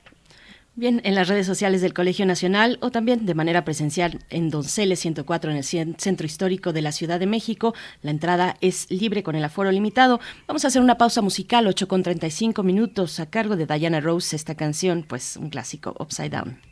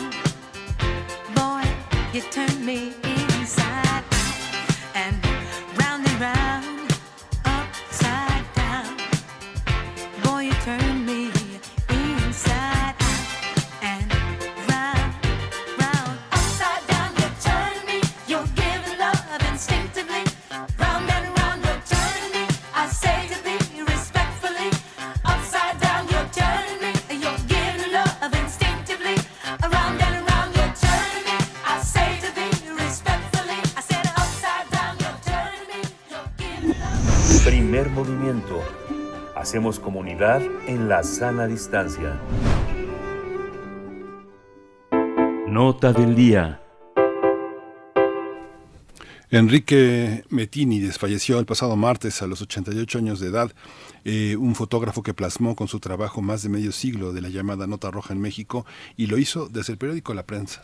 Conocido entre sus compañeros como El Niño, Enrique Metinides ha sido reconocido por llevar la fotografía de la nota roja a una dimensión artística. Era un fotógrafo incansable cuya pasión lo llevó incluso a arriesgar su vida y dedicar casi todo su tiempo a plasmar accidentes, asesinatos, tragedias, derrumbes, etcétera, sacrificando días de descanso, vacaciones o tiempo para su familia también. Metínides comenzó su carrera a los ocho años eh, cuando su padre le obsequió su primera cámara con la que tomaba fotos de monumentos, del tráfico, de ferrocarriles, de la Alameda, entre muchos otros espacios. De acuerdo con la revista Cuarto Oscuro, desde niño Metínides asistía a las funciones de cine, a ver películas de gángsters y de la mafia italiana en Estados Unidos, filmes en los que se basaba, se inspiró también para hacer sus fotos. Eh, la obra de Metínides forma parte de la exposición El derrumbe de la estatua del Museo Universitario de Arte Contemporáneo en la UNAM. Y cabe señalar que en septiembre de 2021, Powaliscali, Escuela de Cine Comunitario y Fotografía, le entregó el reconocimiento Cuitláhuac de Oro por sus cinco décadas como fotógrafo de nota roja. Hay una, vamos a conversar hoy con, eh, sobre Enrique Metínides eh, con Juan Carlos Aguilar. Eh, es periodista especializado en periodismo policiaco y durante ocho años estuvo en la revista Alarma. Bienvenido, Juan Carlos Aguilar. ¿Qué tal, Miguel Ángel? ¿Cómo estás? Un placer, como siempre, estar con ustedes y Berenice también un saludo. Gracias, gracias Juan Carlos, gracias por estar aquí esta mañana. Pues eh, cuéntanos, vamos directamente, ¿qué, ¿qué, lugar tuvo Metinides en el fotoperiodismo policiaco? ¿Cómo cambió su fotografía, el, el, ambiente, la narrativa visual de la vida, en este caso de la capital del país? Sí, no, sin duda, eh, es una gran pérdida la de Enrique Metinides porque contribuyó muchísimo a justamente a tratar eh, y abordar esos temas policíacos en la prensa, que antes se abordaba desde muchas otras formas, y llega él y cambia un poco la perspectiva, cambia el ángulo de su cámara y nos trae una propuesta profundamente estética, justamente por lo que ustedes decían, que trae una herencia eh, narrativa cinematográfica que le permite eh, no mostrar solamente los cadáveres. Por supuesto que lo hace cuando es necesario, estamos hablando de los años 50 en un periódico como La Prensa, pero hace un giro y lo hace profundamente narrativo. Hay una anécdota que quiero comentar rapidísimo, que él cuenta que en una película de gángster de los años 30 de Estados Unidos, vio como unos mafiosos incendian un establecimiento y en lugar de el director poner la cámara en las llamas de este local, prefiere mostrar el rostro del, del dueño del, del establecimiento y ver cómo las llamas se reflejan en él, ¿no? Del incendio. Esto fue para es una lección fotográfica que nunca olvidó y que practicó durante muchos años este, para justamente no mostrar directamente eh, el accidente, ¿no? Eso lo hizo con accidentes, con muertos, con, con asesinatos, en donde de algún modo mostraba otra parte eh, igualmente informativa, muy valioso, pero no regodeándose en la sangre. Creo que es interesante porque estamos hablando que eso ocurrió hace más de 70 años cuando no se practicaba eso, y él de manera muy intuitiva y autodidacta logró darle otro matiz a sus fotografías, igual de poderosas o más, sin tener que mostrar pues digamos que la sangre que era muy común y que sigue siendo hasta la fecha lamentablemente en el periodismo policíaco. ¿Cómo a pesar de que contamos con la sabiduría y la tradición visual de Metínides, se siguen publicando cosas tan repulsivas, tan antiéticas y tan abyectas? ¿Cómo, cómo un, un, trabajo como el de Metínides puede ser recuperado como por Bellas Artes, por el Centro de la Imagen, por una gran académica como Laura González Flores y hacer una curaduría tan extraordinaria de un trabajo tan complejo ¿Qué se, ¿Qué se requiere para que un fotógrafo que cubre nota roja tenga una visión más humanitaria de las personas que caen en, el, en, la vida accidentada de una gran ciudad como la nuestra?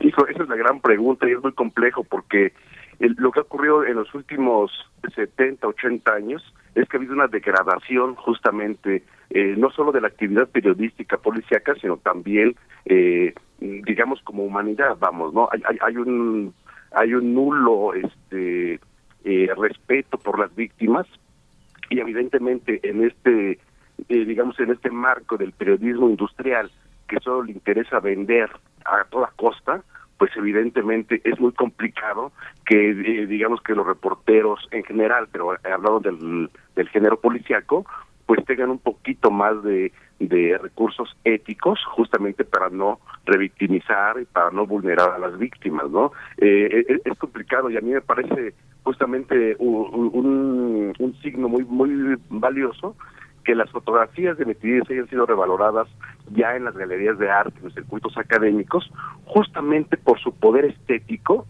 y también yo diría por su respeto a las víctimas y su ética en años en los que no se hablaba de esto, ¿no? E, es un fuera de serio en ese sentido. Metinides era muy intuitivo, no era que tuviera tanta conciencia de lo que él hacía a la hora de ejecutar una fotografía o de por qué él abandonaba su cámara para ayudar a las víctimas. Era su humanidad la que estaba de por medio y que pone por encima de su propio trabajo periodístico, ¿no? Entonces e, e, es, es interesante cómo esas fotografías que bien pudieron haber sido importantes al día siguiente que se publicaron logran permanecer en el tiempo justamente por su propuesta estética profundamente consolidada.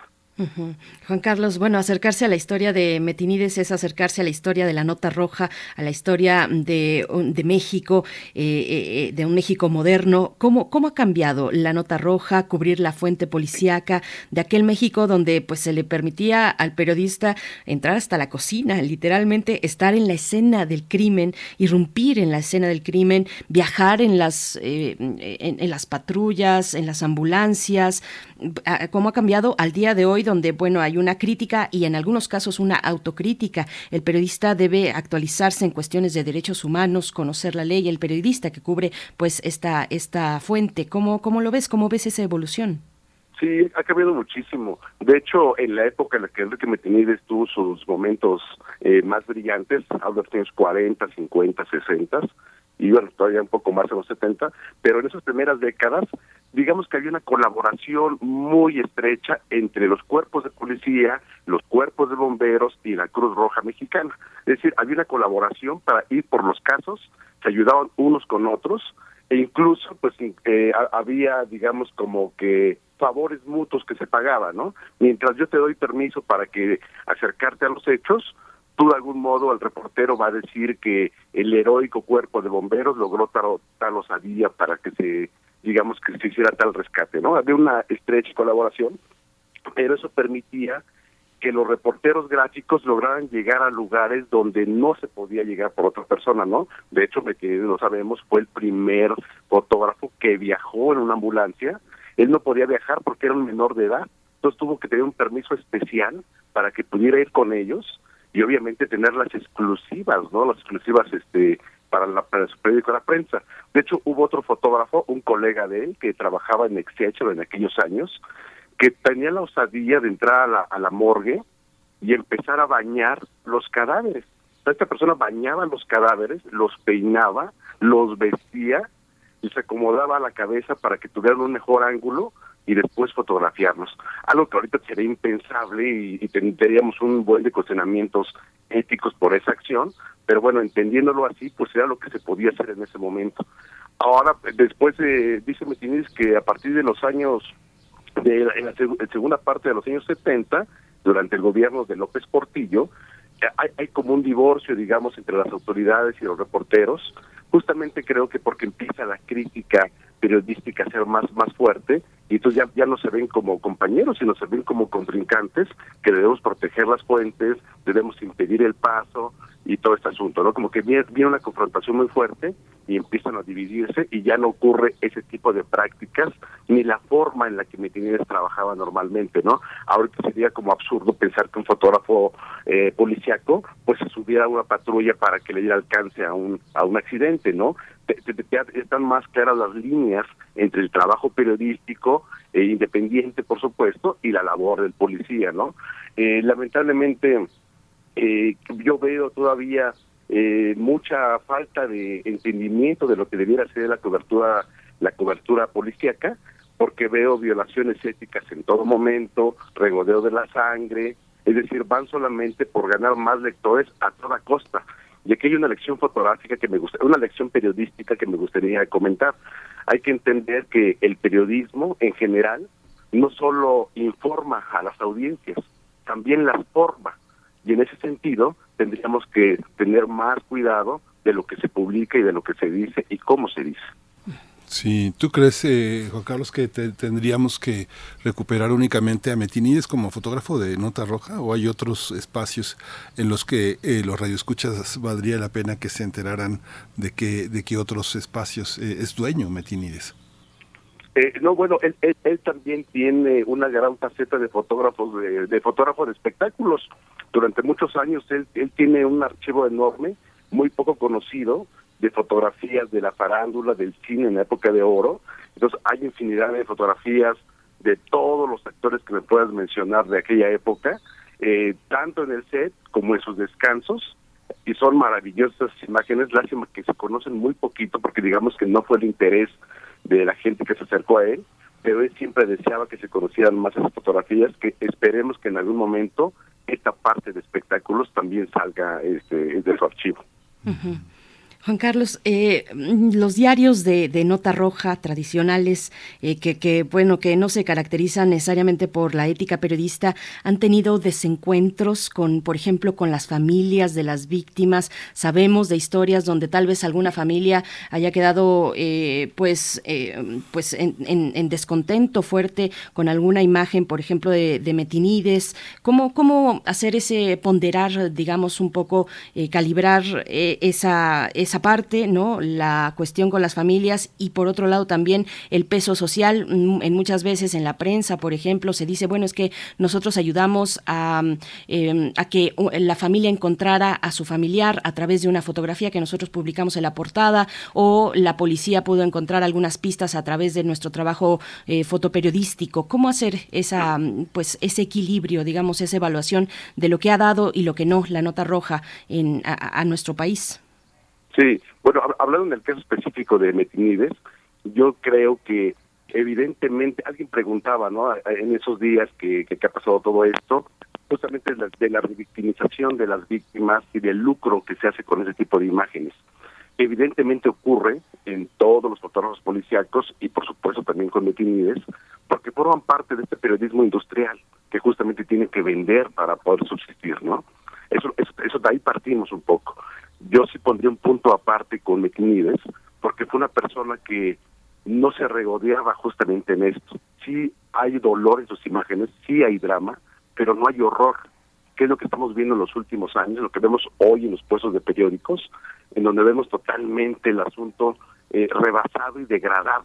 Yo pondría ahí un punto y aparte con la orden de Metinides, porque él en muchos de sus... es una constante en la que él me eh, pone la cámara en el suelo, justamente ese ángulo para eliminar el charco de sangre. Eh, va con el dibujante muchas veces de la prensa, una figura que ahora ya no existe, por supuesto, para tratar de eliminar las cosas más sangrientas y pintar un piso falso en las fotografías. Evidentemente se veía el parche, pero lo preferían a que se viera como que más sangriento. Muchas veces mostró o prefirió publicar imágenes en vida de la víctima y muchas veces abandonó su cámara para ir a ayudar a las víctimas. Es decir, tiene otro talante que no se va al horror, sino sí al drama, que es lo que le interesaba las historias dramáticas, finalmente que es lo que se requería para el periódico. En el caso actual, pues lo que veo es una degradación absoluta, donde aparte hay una compaginación de dos cosas, la parte violenta de muertes y de sangre y la parte sexual. Es común ver en las páginas de la prensa, del metro, del gráfico, cómo está una chica del lado izquierdo y del lado derecho un muerto. Es decir, las dos cosas que más van a vender en una mancuerna bastante rara, pero no tan rara si entendemos que lo hacen pues justamente para vender, ¿no? Enrique no eh, dejó muy pronto de trabajar, digamos, como asalariado, sino siempre estuvo como por una cosa de encargo, eh, eh, justamente y más en los últimos tiempos de, de, su vida. ¿Cómo establecer, cómo, ¿Quién es un reportero de prensa de Nota Roja hoy en día? ¿Cuál es su destino? ¿Dónde va a parar? Es difícil que un reportero de Nota Roja este deje deje esa deje esa adrenalina no digo yo conozco muchos compañeros muchos colegas que que desde los 20 años o muchos no sé pienso pienso Juan Carlos tú debes de conocer a Mario Díaz Canchola no fuimos amigos años y siempre Mario estaba en la frecuencia de las las frecuencias de radio policíacas cubriendo todo a veces cubría hasta 12 12 accidentes en el día. Esta es una adrenalina es una cosa especial es una, una característica personal híjole, e, e, e, es, que los consumen, ¿no? Creo, que pasa un poco lo mismo con todas las fuentes, ¿eh? Aquí en este caso hablaban de lo policía, pues justamente ocurre esto de la adrenalina, de querer estar en la inercia. Ahora lo llamaríamos estrés postraumático. Realmente antes no se mencionaba ese término, pero ahora lo llamaríamos así, ¿no? Quedan muy vibrados con todo este asunto y bueno, lamentablemente el caso de Metinides no es la excepción. Él durante muchos años, y lo dice claramente, durante 50 décadas prácticamente no dormía la noche entera no dormía, no descansaba, no planeó vacaciones, no estuvo con la familia, dormía vestido, eh, muchas veces se ponía el pantalón y la camisa y solo el saco lo estaba colgado para salir a prisa. Y de repente me tenía recuerdo mucho que lo decía como con mucha queja, porque me decía, este, la prensa me mandaba las ambulancias a las 3 de la mañana a mi casa para que me subiera y vámonos al otro lado de la, de la ciudad para retratar un accidente. Él lo decía con un poco de queja, pero yo sé que en el fondo lo disfrutaba y agradecía que lo mandaran a esa asignación. Creo que era parte de esa adrenalina y de ese deseo por tratar de, de documentar, ¿no? Y un poco se empata con el pensamiento de Wiggy, este fotógrafo estadounidense, en el que dice, yo no descanso porque el crimen tampoco descansa, ¿no? Entonces es un poco esta, eh, pues, diría yo, romanticismo de tratar de meterse a las entrañas de la ciudad y tratar de documentar absolutamente todo. Pues nos acercamos al cierre, eh, Juan Carlos Aguilar García. Eh, te pregunto, pues, ¿a qué, ¿a qué estamos obligados los periodistas? ¿Ser ético queda en el ámbito individual o hay un marco que pueda regular eh, nuestra actividad para tener maneras más éticas de abordar, abordar pues, temáticas tan, tan fuertes que tienen repercusiones, que sabemos que hay casos en los que las familias se han quejado, que ha significado pues un trauma prácticamente ver a su familiar en esas condiciones y reproducir una y otra vez en distintos medios una imagen tan dura para los cercanos, para los hijos, las hijas de alguna persona que esté retratada ahí, ¿cuáles son esos, esos ámbitos o queda en el, en el ámbito de lo individual? Eh, bueno, eh, digamos son dos cosas diferentes. Una cosa es la regulación que ya está, nada más que no se respeta, de no fotografiar eh, los rostros, no los niños. Es decir, hay, todo un, mecanismo que ya tendríamos que seguir, que mucha gente lo sabe, pero que no lo respeta.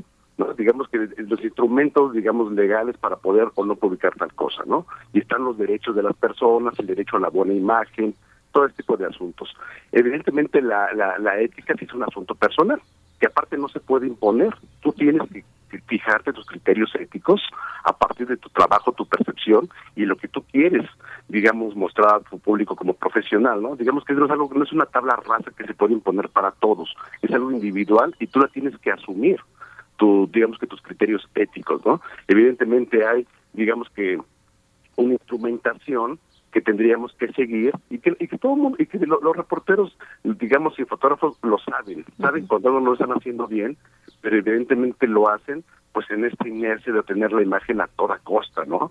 Hay, hay, que ser muy respetuosos con eso que dices de los familiares, porque evidentemente se están violando sistemáticamente sus derechos, eh, sobre todo ese que te digo, ¿no? A la, buena imagen, ¿no? A, a, la, a la imagen de, de, de las víctimas, que por supuesto no se pierde, aún cuando están fallecidos, ¿no? Sí, pues eh, Juan Carlos, muchas gracias. Yo recuerdo una anécdota, una, un alumno en la Escuela de Periodismo, Carlos eh, Septién, le comprobó a un profesor que este eh, un familiar suyo había tenido un lamentable accidente donde había perdido la vida y le llevó la portada del gráfico, así para comprobarle que era cierto.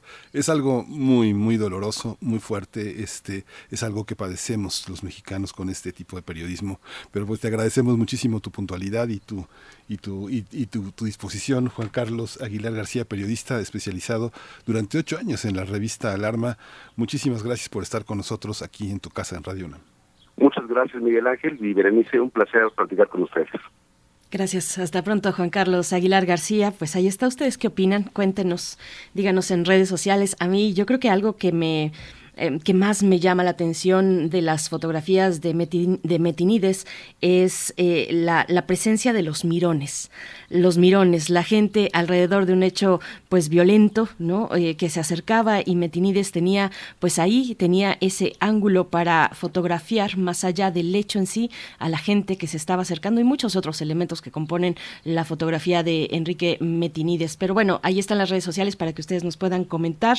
Nos vamos a ir con música para despedirnos de la radio Nicolaita. Esto que escucharemos está a cargo de Sugar Hill Gang y se titula Rapper's Delight. thank you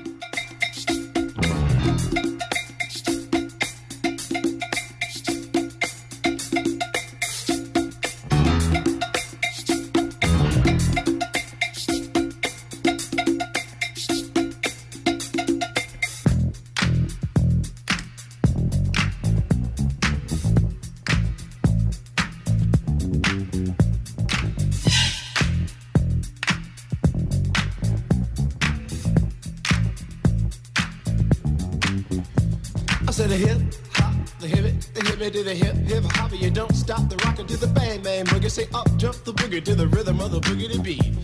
Now what you hear is not a test. I'm rapping to the beat, and me, the groove, and my friends are gonna try to move your feet. You see, I am Wonder Mike, and I like to say hello. Up to the black, to the white, the red, and the brown, and the purple, and yellow. But first, I gotta bang bang the boogie to the boogie. Say up jump the boogie to the bang bang boogie. Let's rock. You don't stop, rock the rhythm that'll make your body rock. Well, so far you've heard my voice, but I brought two friends along. And next on the mic is my man Hank. Come on, Hank, sing that song. Check it out, I'm the CASN, the OVA, and the rest is FLY. You see, I go by the code of the doctor of the mix, and these reasons I'll tell you why. You see, I'm six foot one, and I'm tons of fun, and I guess to a T. You see, I got more clothes than Muhammad Ali, and I dress so viciously. I got bodyguards, I got two big cars that definitely ain't the whack. I got a Lincoln Continental and a some new Cadillac. So after school, I take a dip in the pool, which is really on the wall. I got a color TV. Síguenos en redes sociales. Encuéntranos en Facebook como Primer Movimiento y en Twitter como arroba PMovimiento. Hagamos comunidad.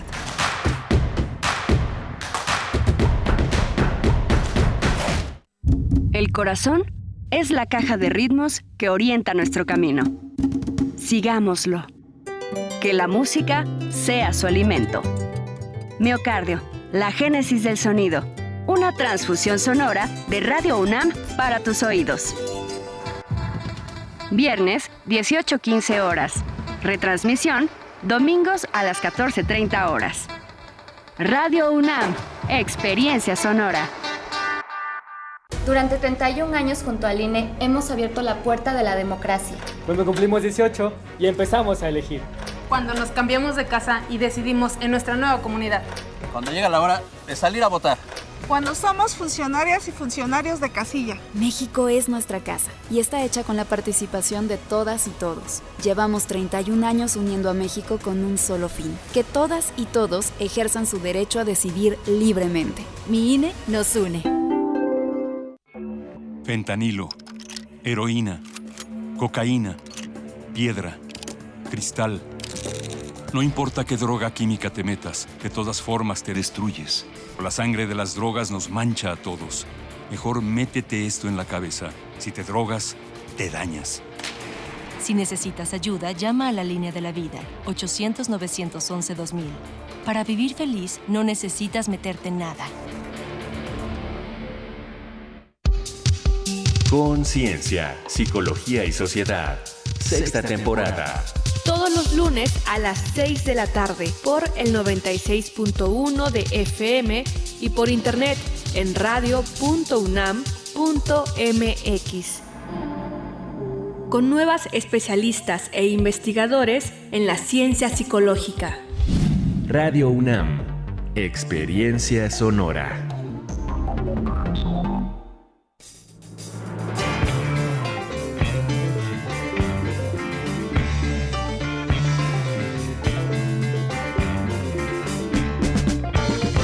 La imaginación al poder.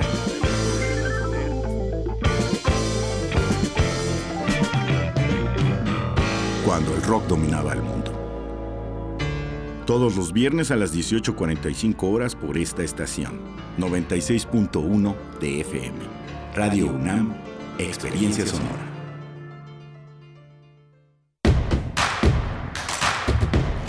Encuentra la música de primer movimiento día a día en el Spotify de Radio UNAM y agréganos a tus favoritos.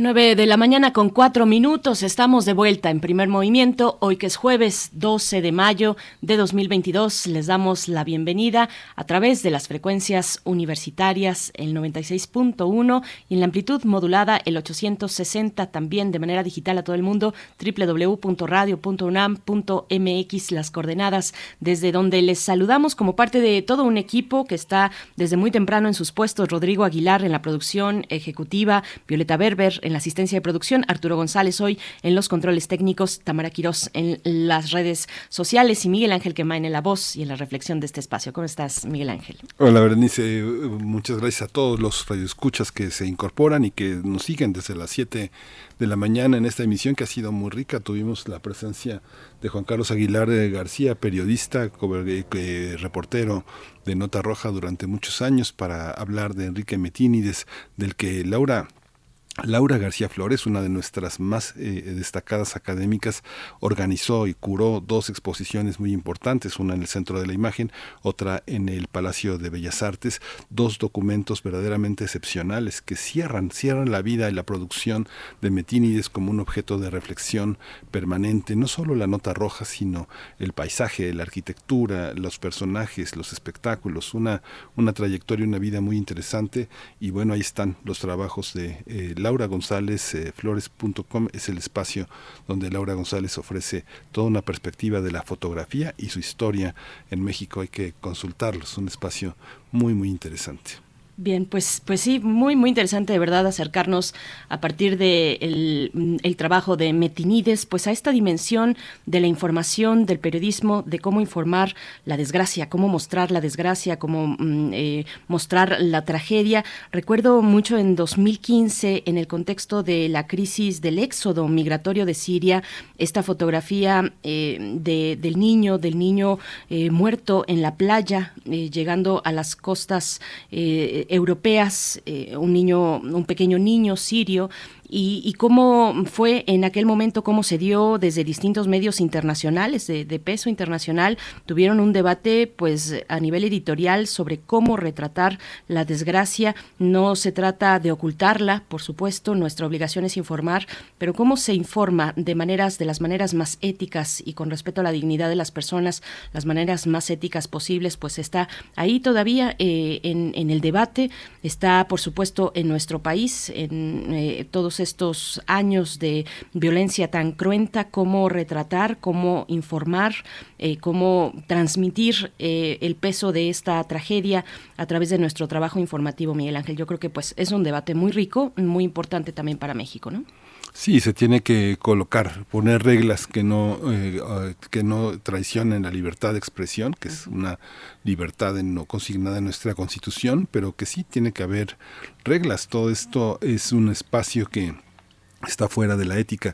Ayer tú habrás visto, Berenice, en el Twitter la, la este un hashtag, no, no un hashtag, sino una, una tendencia muy fuerte, el tema de Silvia Pinal, ¿no? Era, era una cosa de la prensa de espectáculos, otra vez tengo que usar la palabra repugnante, porque finalmente toda la toda esta imagen que se hacía de esta llegada a los escenarios de Silvia Pinal después del comentario que había hecho eh, Adela Misha, que es un comentario que está en todas las redacciones, se le linchó, pero es un comentario en todas las redacciones de espectáculos. Ya, ya, este, adelántate porque ya seguro se muere.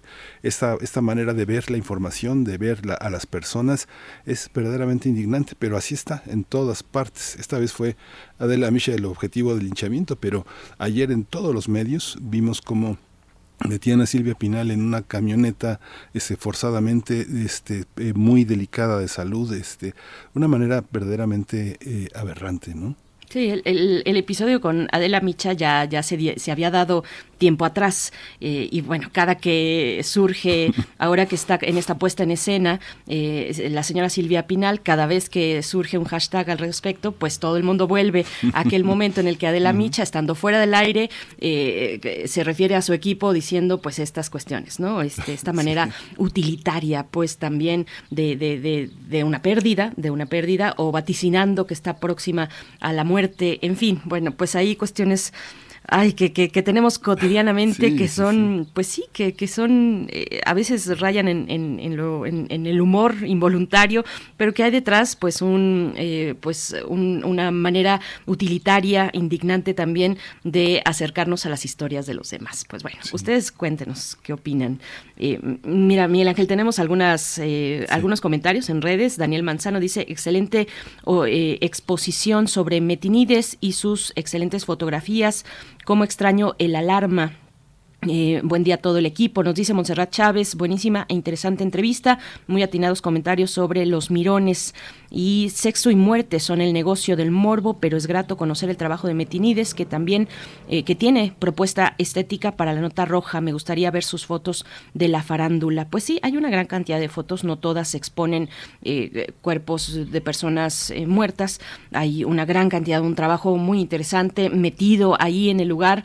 en algún momento aquí en Radio UNAM, en el espacio de la noche Resistencia Modulada, tuvimos una charla, era creo que 2016 tuvimos una charla con, con Metinides y pues le preguntábamos, nuestros compañeros preguntaban, pues, eh, ¿a qué se debe? O, mm, ¿Se trata de suerte eh, o de qué se trata estar eh, esta capacidad que debe tener un periodista de estar en el momento justo de los hechos? Él decía, y sí abogaba por la suerte, decía, pues yo he tenido mucha suerte, ¿no? Eh, para mí ha sido pura suerte, pero bueno, es cierto que sabemos eh, de los periodistas que tienen sus fuentes, sus fuentes dentro de los cuerpos policíacos, de, dentro de los bomberos, en fin, de, de instituciones, pues que, que, tienen ahí, que les dan el pitazo y es, órale, aquí está ocurriendo algo, vámonos directamente, ¿no? Eso nos lo han dicho, bueno, a mí particularmente, eh, en, en, algún momento tuve una charla muy interesante con la gente de la prensa hace un par de años o unos tres años y nos, nos daban todas esas pues peculiaridades del oficio, en ese caso de fotoreporteros de la prensa, que son tres, y, nos contaban todas estas cuestiones, ¿no? Entonces, bueno, pues, pues interesante y, y de nuevo le seguimos leyendo en redes sociales, Miguel Ángel. Sí, es un trabajo también que ha estado también de la mano con la gente de comunicación social de las secretarías de, seguridad pública, de toda la, toda este, este llamada, estar en las redes, estar en las frecuencias. No sé, pienso gente que es muy oportuna, Isidro Corro de formato 21, Mario Díaz Canchola, ya de muchos eh, medios, empezó en Excelsior, Ignacio Ramírez, también otro fotógrafo eh, importante, Lucía Godínez eh, del Universal. Hay muchos reporteros que han estado al pie del cañón consignando toda esta línea que también han, eh, también la han promovido la gente del gobierno, eh, de las instituciones de seguridad pública, también colocando los cuerpos y colocando a los reporteros frente a la escena de los hechos. Algo que es muy esperanzador, que sí están los mirones, pero uno ve que también hay una posibilidad de cambio cuando uno se da cuenta de que en los accidentes siempre hay una sábana blanca que cubre un cuerpo y hay una veladora y algo, una oración que se oye este cuando los accidentes acaban de ocurrir. Es, es una parte que dignifica a la persona y que la coloca nuevamente en relación con un orden cósmico de trascendencia, de resguardo, se guardan las personas, se les pone una sábana y alguien siempre reza, siempre alguien pide por ellos y alguien ilumina su camino. Es algo que está entre nosotros, entre los mexicanos que es algo muy muy padre. No está en otros países, yo no lo he visto en otros países. La verdad es una parte muy muy importante de nuestra cultura, ¿no? Sí, es muy, muy peculiar, muy peculiar. De nuevo, a mí me llama mucho la atención la expresión, la expresión facial de los mirones, esta exaltación, esta excitación por estar ahí frente a la cámara, ser retratados en medio de un hecho violento. Es muy interesante todo lo que retrata, lo que captó. Eh, finalmente, la vida es testimonio, esta fotografía de Metinides, testimonio de la vida en la capital específicamente, que fue donde se desarrolló desde muy pequeñito, a los nueve años cuando su padre revelaba rollos, vendía cámaras en Avenida Juárez, tuvo que quitar el negocio, le regaló al niño Metinides una cámara y unos rollos y de ahí, pues para adelante. En algún momento se le acerca un periodista de la prensa y lo invita a trabajar sin un, sin un salario, pero lo invita a trabajar para aprender. Y ahí fue que ya se empezó a meter en todos los lugares desde muy pequeño y de, ahí el mote de el niño, el niño Metinides. Bueno, pues ahí está estos comentarios, Miguel Ángel. Pues nos vamos con la poesía tendremos después los mundos posibles, una locura necesaria en un mundo inaguantable es el tema de esta mañana, eh, abordando dos volúmenes del libro Luchas Invisibles en tiempos de pandemia. Es la propuesta que nos hace hoy el doctor Alberto Betancourt, que estará con nosotros después de la poesía. Si estás este, ya, ya listo, Miguel Ángel, vamos con ella. Vamos a la poesía. Es hora de Poesía Necesaria. Hoy en la poesía necesaria, pues dos temas, es el mismo tema, pero son dos enfoques equidistantes, dos formas de ruptura, de quiebre en, en el mundo de la pareja, en el mundo del amor. Uno de Carmen Villoro, esta gran poeta que ahora dirige la Biblioteca Octavio Paz, eh, heredera también de esta sabiduría y esta bonomía del gran escritor Fernando del Paso allá en Guadalajara y la otra eh, de Jaime López, otro gran compositor mexicano que eh, va a hacer la música. El tema es la pareja, la ruptura. Eh, la canción de Jaime López es, ya la recordarán muchos de ustedes, es Ella empacó su bistec. el poema de Carmen Villoro dice así.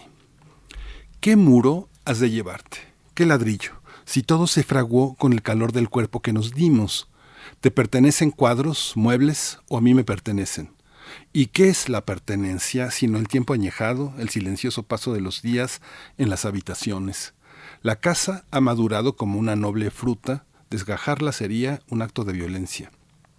Llévate el techo aquel que protegió los sueños como una mano tibia. Empaca una ventana, ¿no ves que tiene entre sus luces tu mirada?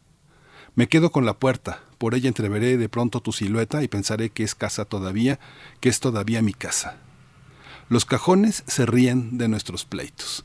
Ellos saben guardar la suave intimidad que hizo crecer las plantas del jardín, humedeció las vigas, oxidó los alambres escondidos, abrió paso al salitre en los mosaicos. Los adornos se asustan, temen la quebradura, el cambio de lugar. No podrían con las flores, los floreros, si quitas esa mesa, si la cortina se abre a otro paisaje. Mejor dejarla, mejor dejarla sola, plena de las palabras que un día le dieron vida Mejor irnos los dos, cada uno por su lado. Que la casa resista como un barco encallado después de la tormenta. Que muera lentamente como una vieja digna, arraigada a su polvo, a sus recuerdos.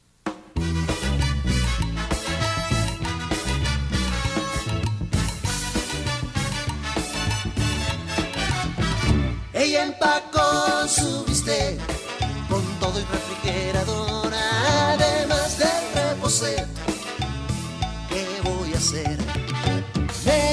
sin tostador, sin cuchara y sin mostaza. Se llevó el televisor, se llevó también la taza. De pilón el piano, aquel, la estufa, la tina, shampoo y todo el papel. Con ella se fue también nuestro automóvil y el bebé. Ella empacó su bistec con todo el refrigerador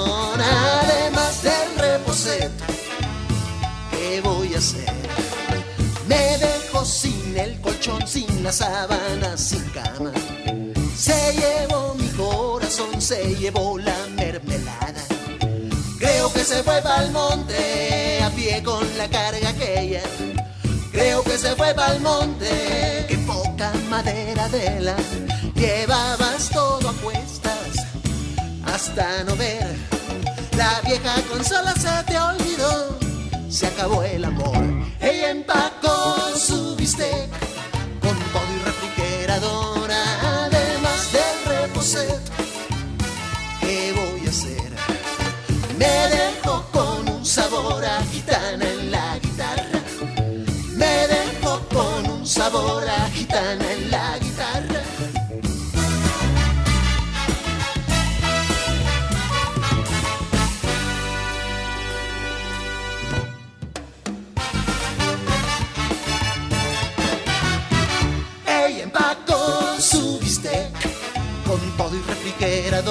Además del reposet. ¿Qué voy a hacer? Me dejó sin tostador, sin cuchara y sin mostaza. Se llevó el televisor, se llevó también la taza. De pilón el piano, aquel la estufa, la tina, el shampoo y todo el papel. Con ella se fue también nuestro automóvil bebé. Ella empacó su bistec con todo y refrigerador, además del reposet. ¿Qué voy a hacer? Me dejó con un sabor a gitana en la guitarra. Me dejó con un sabor a gitana en la guitarra. Me dejó con un sabor a gitana en la guitarra.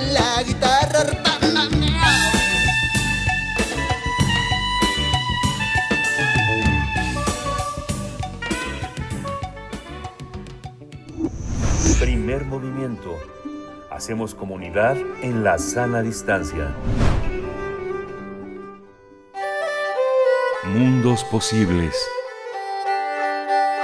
Siempre con mucho gusto saludamos y damos la bienvenida al doctor Alberto Betancourt, doctor en Historia, profesor de la Facultad de Filosofía y Letras de la UNAM, y hoy para hablar de una locura, eh, mm, llegar a una locura necesaria en un mundo inaguantable, es una visita al libro que se extiende en dos volúmenes y se titula Luchas invisibles en tiempos de pandemia. Doctor Alberto Betancourt, ¿cómo estás esta mañana?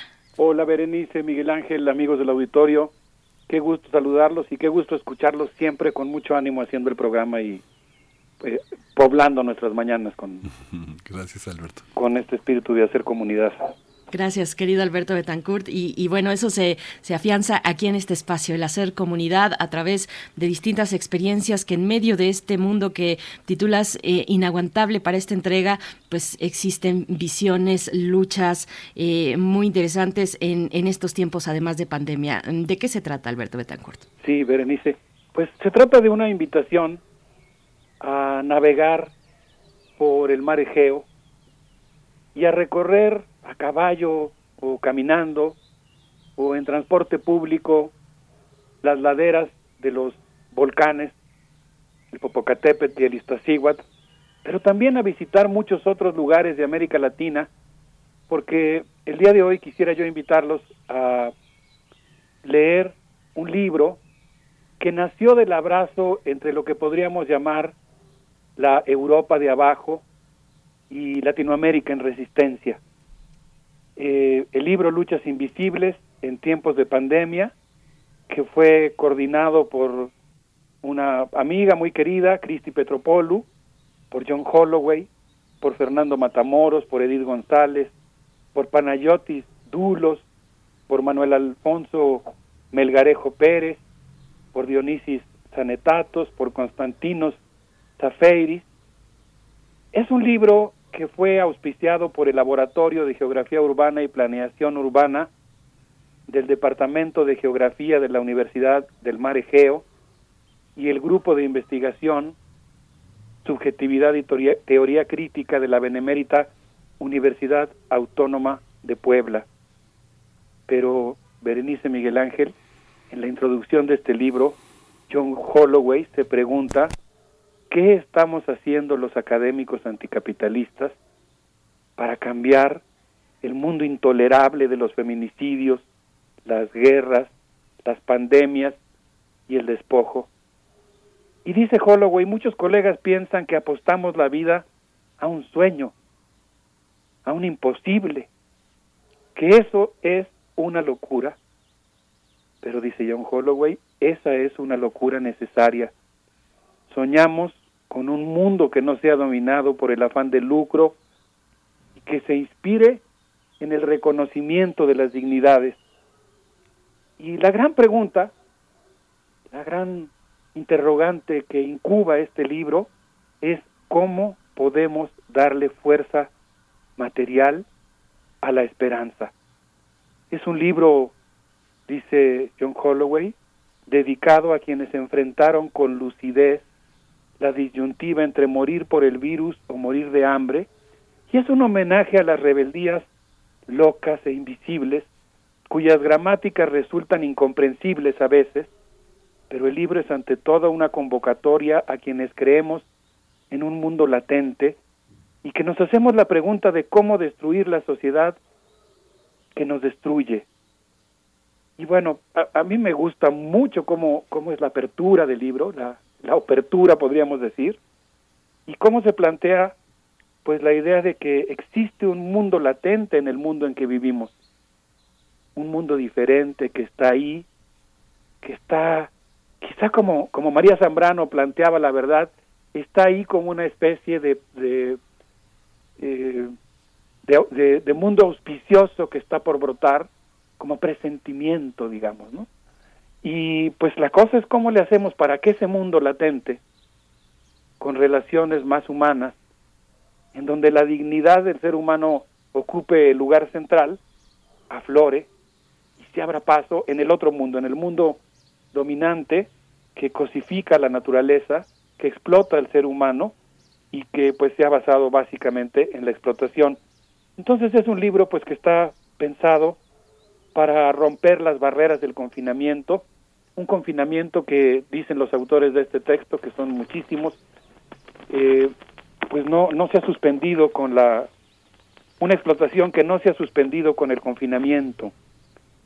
Y pues hay algo que a mí me, me, gusta mucho de este intercambio entre la Europa de abajo y la América Latina en resistencia, particularmente entre el movimiento social y nuestros colegas académicos griegos y los colegas de distintos países de América Latina. En la presentación del texto, John Holloway dice que se trata de un libro nacido, inspirado por el viaje de los zapatistas, un periplo que si bien podríamos calificar de surrealista, ha tenido efectos reales, rompió los límites de la imaginación y dice, es un libro que comparte el espíritu del barco La montaña. Y en ese sentido, pues yo creo que es, es un texto que vale mucho la pena visitar para cultivar la esperanza y para hacernos esta pregunta de cómo hacer brotar este mundo latente. Berenice Miguel Ángel.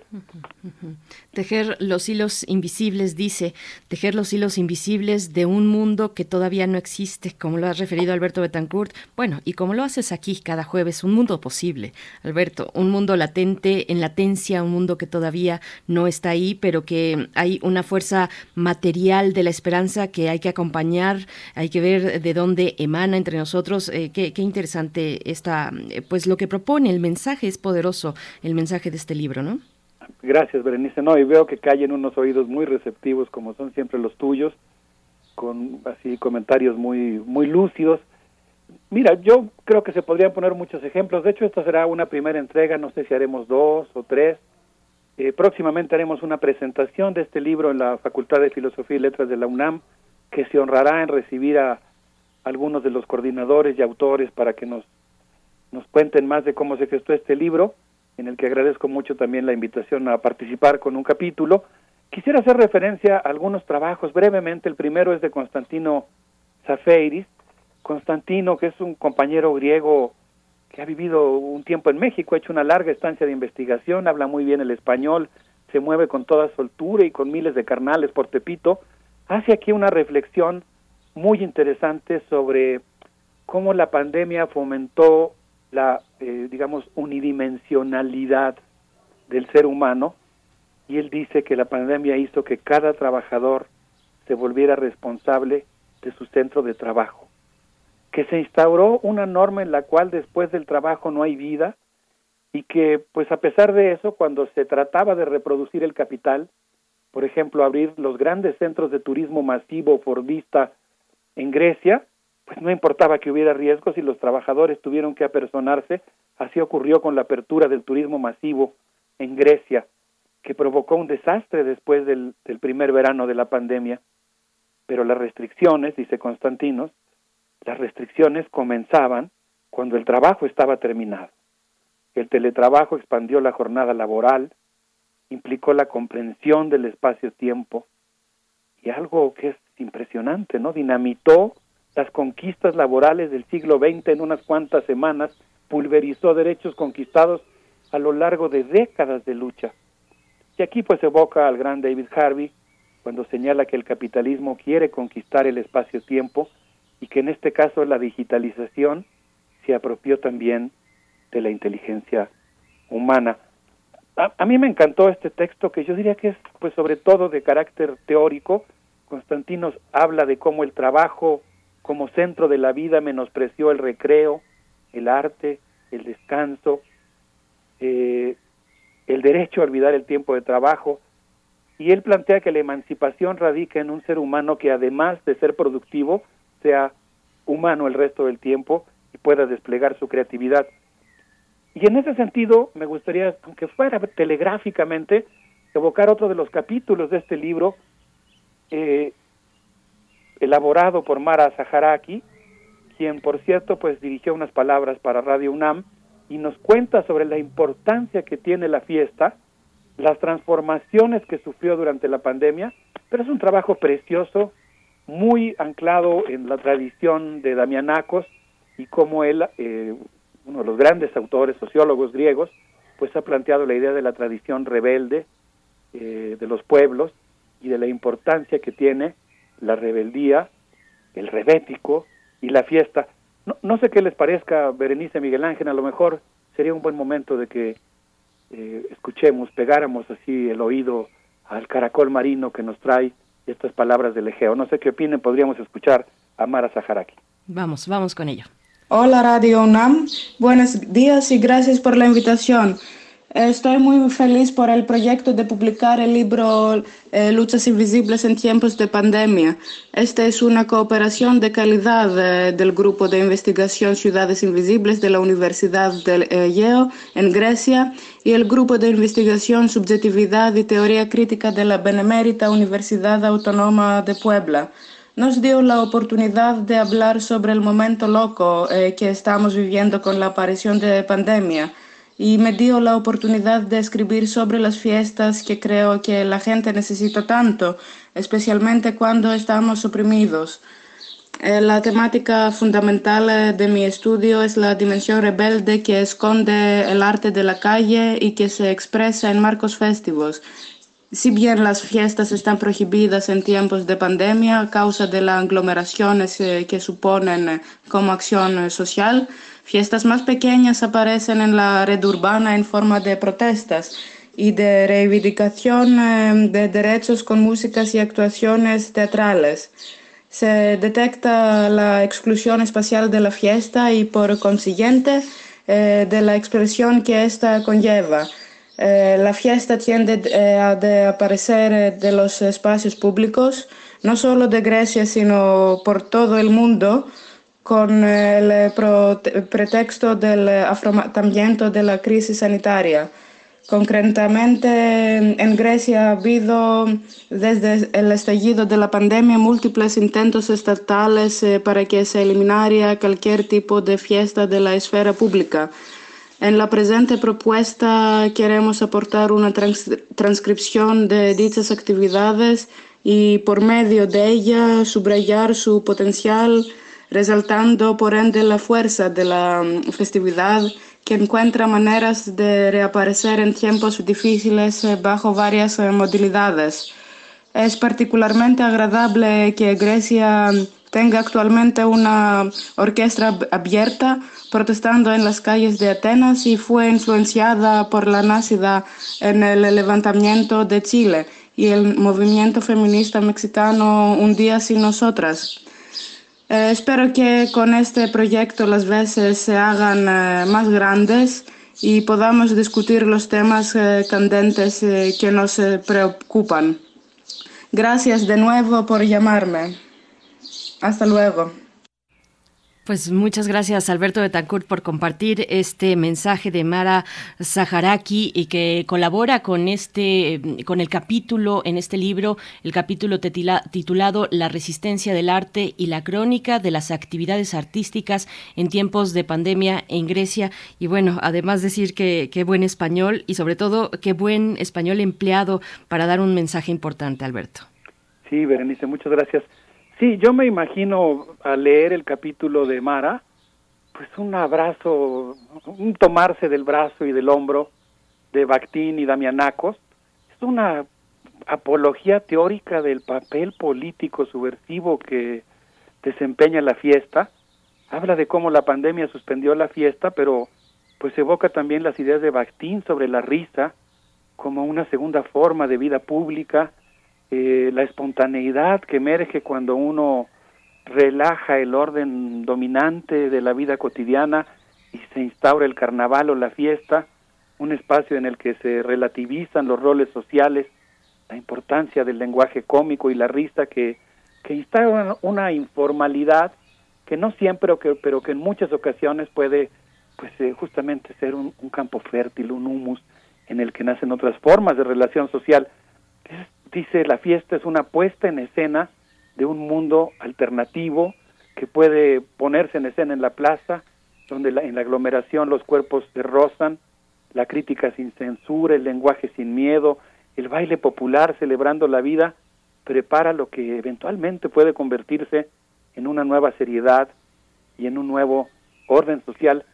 Yo les aseguro que si ustedes se asoman a este capítulo de Mara, lo mismo que a muchos otros capítulos del libro, pues escucharán a los helicópteros de la policía sobrevolando los techos de la Universidad Aristóteles de Tesalónica, verán a los estudiantes tomando la rectoría, la policía que entra a arrestarlos, eh, los estudiantes de la Universidad de Macedonia haciendo actos de solidaridad y modificando las letras de las canciones tradicionales para criticar a las autoridades que llamaron a la policía, las pintas que dicen el policía es un cabrón que da hostias por dinero, y pues la jornada del 24 de marzo del 2021 en Grecia, en la que los estudiantes de teatro hicieron una intervención que fue interrumpida por la por la policía, eh, los actos de rebeldía en la Universidad de Aristóteles, y algo que yo creo que es muy, muy interesante, la importancia del grupo feminista Las Estrógenas, que salieron a la calle de Atenas y diciendo, no nazco de tu costilla y ando donde yo quiero, y si quieres hablamos de la casa, de la comida y del miedo. Los cañones de agua disolvieron esa marcha. Eh, creo que vale mucho la pena asomarse a esta eh, tradición griega de la rebeldía y de la fiesta. No estamos hablando de una fiesta irresponsable en tiempos de pandemia, estamos hablando eh, simplemente de una reivindicación de la importancia que tiene la convivencia, el roce, el humor, como, como un acto eventualmente subversivo. Sí, Miguel Ángel, no sé, bueno, yo tengo aquí varios comentarios, pero pero adelante, no te quiero quitar el micrófono. No, no, no, no, estoy escuchando la exposición de Alberto, es muy interesante. Que este, este, Vamos con los comentarios, Sí, claro. Bueno, es que hay un capítulo, el cuarto capítulo, que es Invisibilidades y Espacios Rebeldes, que ubica, se ubica no solamente en México, sino también en Chile, Alberto Betancourt. Y, bueno, ahí me llamaba la atención, bueno, hacen un recorrido por Xochimilco, el pensar y vivir la pandemia de los trabajadores agrícolas de Xochimilco, y después un trabajo que se titula, un capítulo que se titula Chile, la lucha de los que sobran, eh, haciendo una analogía con esta, esta canción de, esta, de la banda chilena de los prisioneros, esta banda de los 80, de El baile de los que sobran. Me llamó la atención hacer esta analogía y, o evocación, en realidad, con un título como este, La lucha de los que sobran, Alberto Betancourt. Sí, en alguna ocasión la pusimos ya en Mundos Posibles esa canción. Pensé volver a ponerla, es preciosa y tiene un eh, alto, un gran significado, eh, un alto valor simbólico. Eh, este libro es una invitación a recorrer espacios de resistencia en América Latina.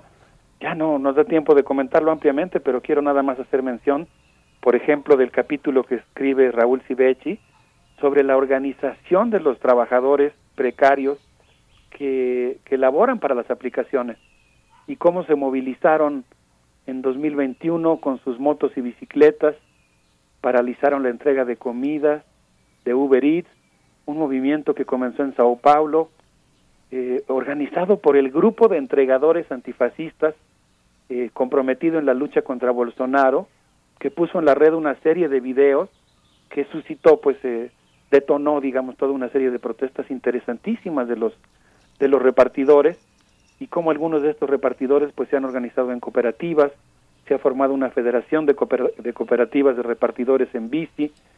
Eh, menciono también ejemplos de ocurridos en España, por ejemplo, la cooperativa de repartidores en bicicleta La Pájara.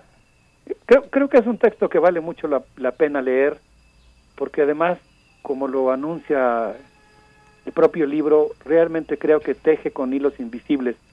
A veces solemos pensar en las moiras simplemente como las que cortan el hilo de la vida y dicen hasta aquí llegaste, pero las moiras juegan otro papel. Las moiras también eh, van entrelazando los hilos, van poniéndoles distintos colores a la experiencia humana.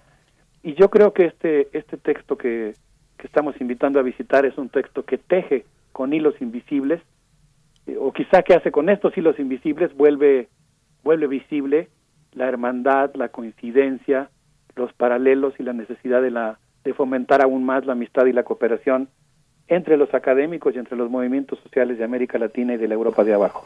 Y vienen muchos movimientos empujando también. Yo, no sé si viste esta película de este director chileno, Sebastián este, Lelio, Una mujer fantástica, Alberto, ¿no? Es una mujer, está interpretado por Daniela Vega, es una mujer trans es eh, fantástica, como la, como hay un movimiento que no sea, que no está todavía lo suficientemente acompañado en Chile por toda esta cuestión, que a cierto sector del feminismo no logra, no logra asimilar, que es el movimiento trans, donde una mujer que tiene una pareja de un hombre ya mayor, que ha, abdicado de la vida familiar y de la conyugalidad heterosexual, este fallece y esta mujer eh, trans se queda sola, la despojan, la persiguen, la estigmatizan, la misma policía, el mundo médico, es algo muy, muy, muy tremendo. O sea, hay una parte que eh, no, no, nací de una costilla ni tengo que pedir permiso, pero hay otro sector también en Sudamérica que todavía está pendiente de tener justicia y de tener escucha.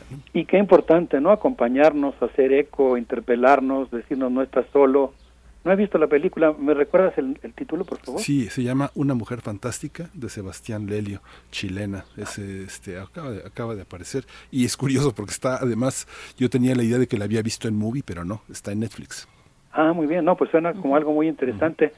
Eh, yo pienso, por ejemplo, para el caso de la pandemia y la aceleración del capitalismo 4.0, en un texto de un gran maestro, Ken Loach, y de un amigo, Paul Laverty, su guionista, eh, que han trabajado tantas veces juntos, en la película Lazos de Familia, que no sé si ya la vieron, Berenice.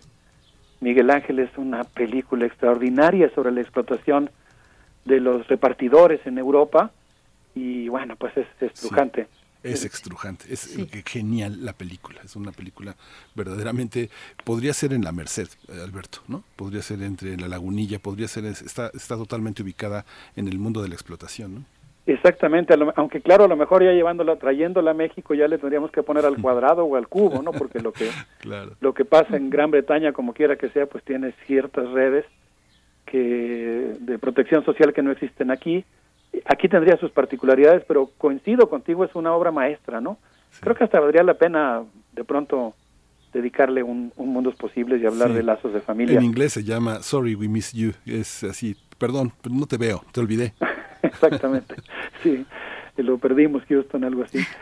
Este, bueno, pues, yo pues eh, reitero esta invitación a la esperanza, a la militancia, a la academia comprometida, dispuesta a intervenir, a solidarizarse, creo que, pues la verdad uno perfectamente se puede imaginar el barco La Montaña, que no pudo atracar en Grecia por las restricciones migratorias, pero pues me imagino perfectamente que el rey de los delfines envió una manada de sus seres inteligentes a acompañar el barco por todos los litorales por los que anduvo y que pudo tener efectos e incluso florecer y caer en, tierra fértil a pesar de las restricciones migratorias que no lograron impedir los vasos comunicantes, la amistad y la cooperación entre los pueblos. Bien, pues Alberto Betancourt, eh, tal vez eh, como nos has anunciado tengamos otra entrega de este libro para seguir revisando, también hacer la invitación a que se acerquen a tu a tu entrega, a tu, a tu al capítulo que tú desarrollas, recuperar el territorio y volver a ser Jihuasa, un nosotros con la tierra y, bueno, ya por último también en esta referencia esta película Una mujer fantástica, Miguel Ángel, yo creo que sí la viste en movie. Ahorita ya está en Netflix, pero estuvo en algún momento, yo no sé de dónde la vi, pero yo la vi en 2017. Al año siguiente estuvo nominada al Oscar y ganó el Oscar, de hecho, a la mejor película extranjera. Bueno, que ese término de mejor película extranjera, pues tiene mucho, nos llevaría a otros debates, ¿no? De, de, de lo que es lo extranjero para una mirada como la eh, eh, focalizada, pues, en los Estados Unidos, en, en, en, Occidente, en esa idea de Occidente, pero bueno, está esa recomendación que también es, es muy buena, una mujer fantástica. Alberto Betancourt, pues ya nos, nos despedimos. Nos vamos, sí, nos quedamos con las palabras de Mara Zaharaki resonando esta idea de la de la resistencia invencible, ¿no? De que la creatividad siempre va a encontrar formas de ser rebeldes.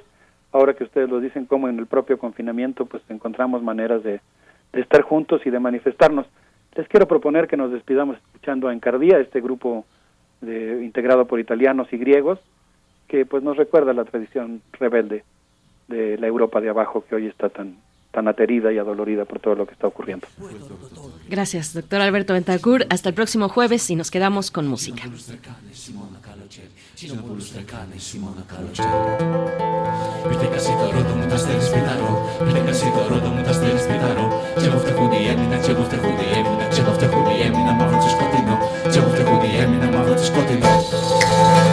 Έτσι που σε φίλησανε πάνω στην κατσίνα σαν ένα ροδοίδι Σε πίνεσαι το καλή, τα μαθάτο μέρος πάλι το έσαι μακά Σε ρίντικανε μείνανε σε μια φίλημα Έτσι που σε φίλησανε πάνω στην κατσίνα σαν ένα ροδοίδι Σε πίνεσαι το καλή, τα μαθάτο μέρος πάλι το έσαι μακά Σε ρίντικανε μείνανε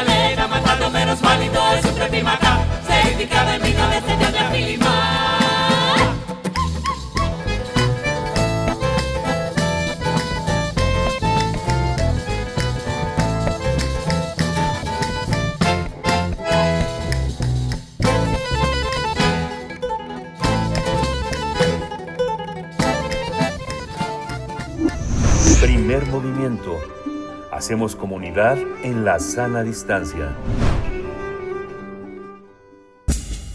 Libertad. Seguridad. Salud. Identidad.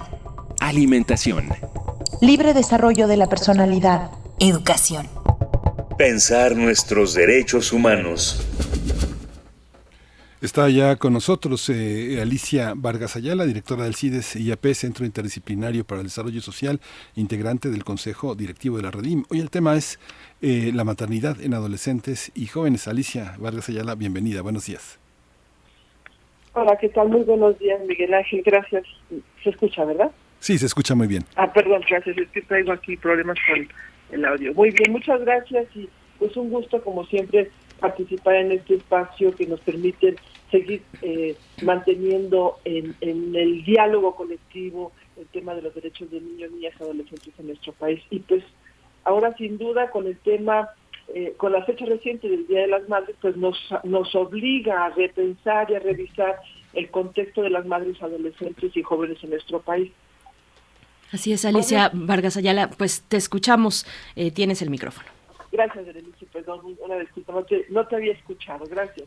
Aquí Pues bueno, en, en toda América Latina, sin duda, las mujeres y jóvenes de, enfrentan una serie de desigualdades que se entrecruzan y afectan sus trayectorias de vida para lograr una mejor posición social, laboral y económica.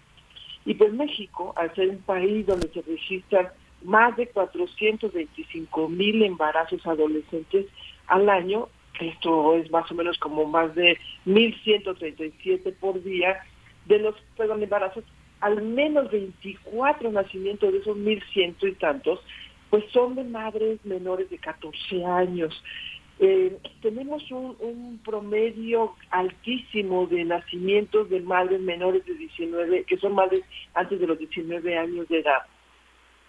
Y esto nos se recrudece, por supuesto, frente a todo el tema de la violencia que hay hacia las mujeres, porque refleja, por supuesto, un alto impacto en, el, en la violencia hacia las mujeres. Y un poco para dimensionar esta situación, pensemos en un grupo de mil adolescentes entre los 14 y 19 años, eh, que en el año de 2014 77 de ellas habían tenido un embarazo.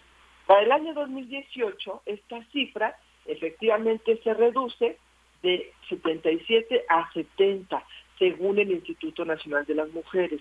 Pero aún así son datos que ubican a nuestro país en el primer lugar de embarazo adolescente entre todos los países que forman parte de la OECD.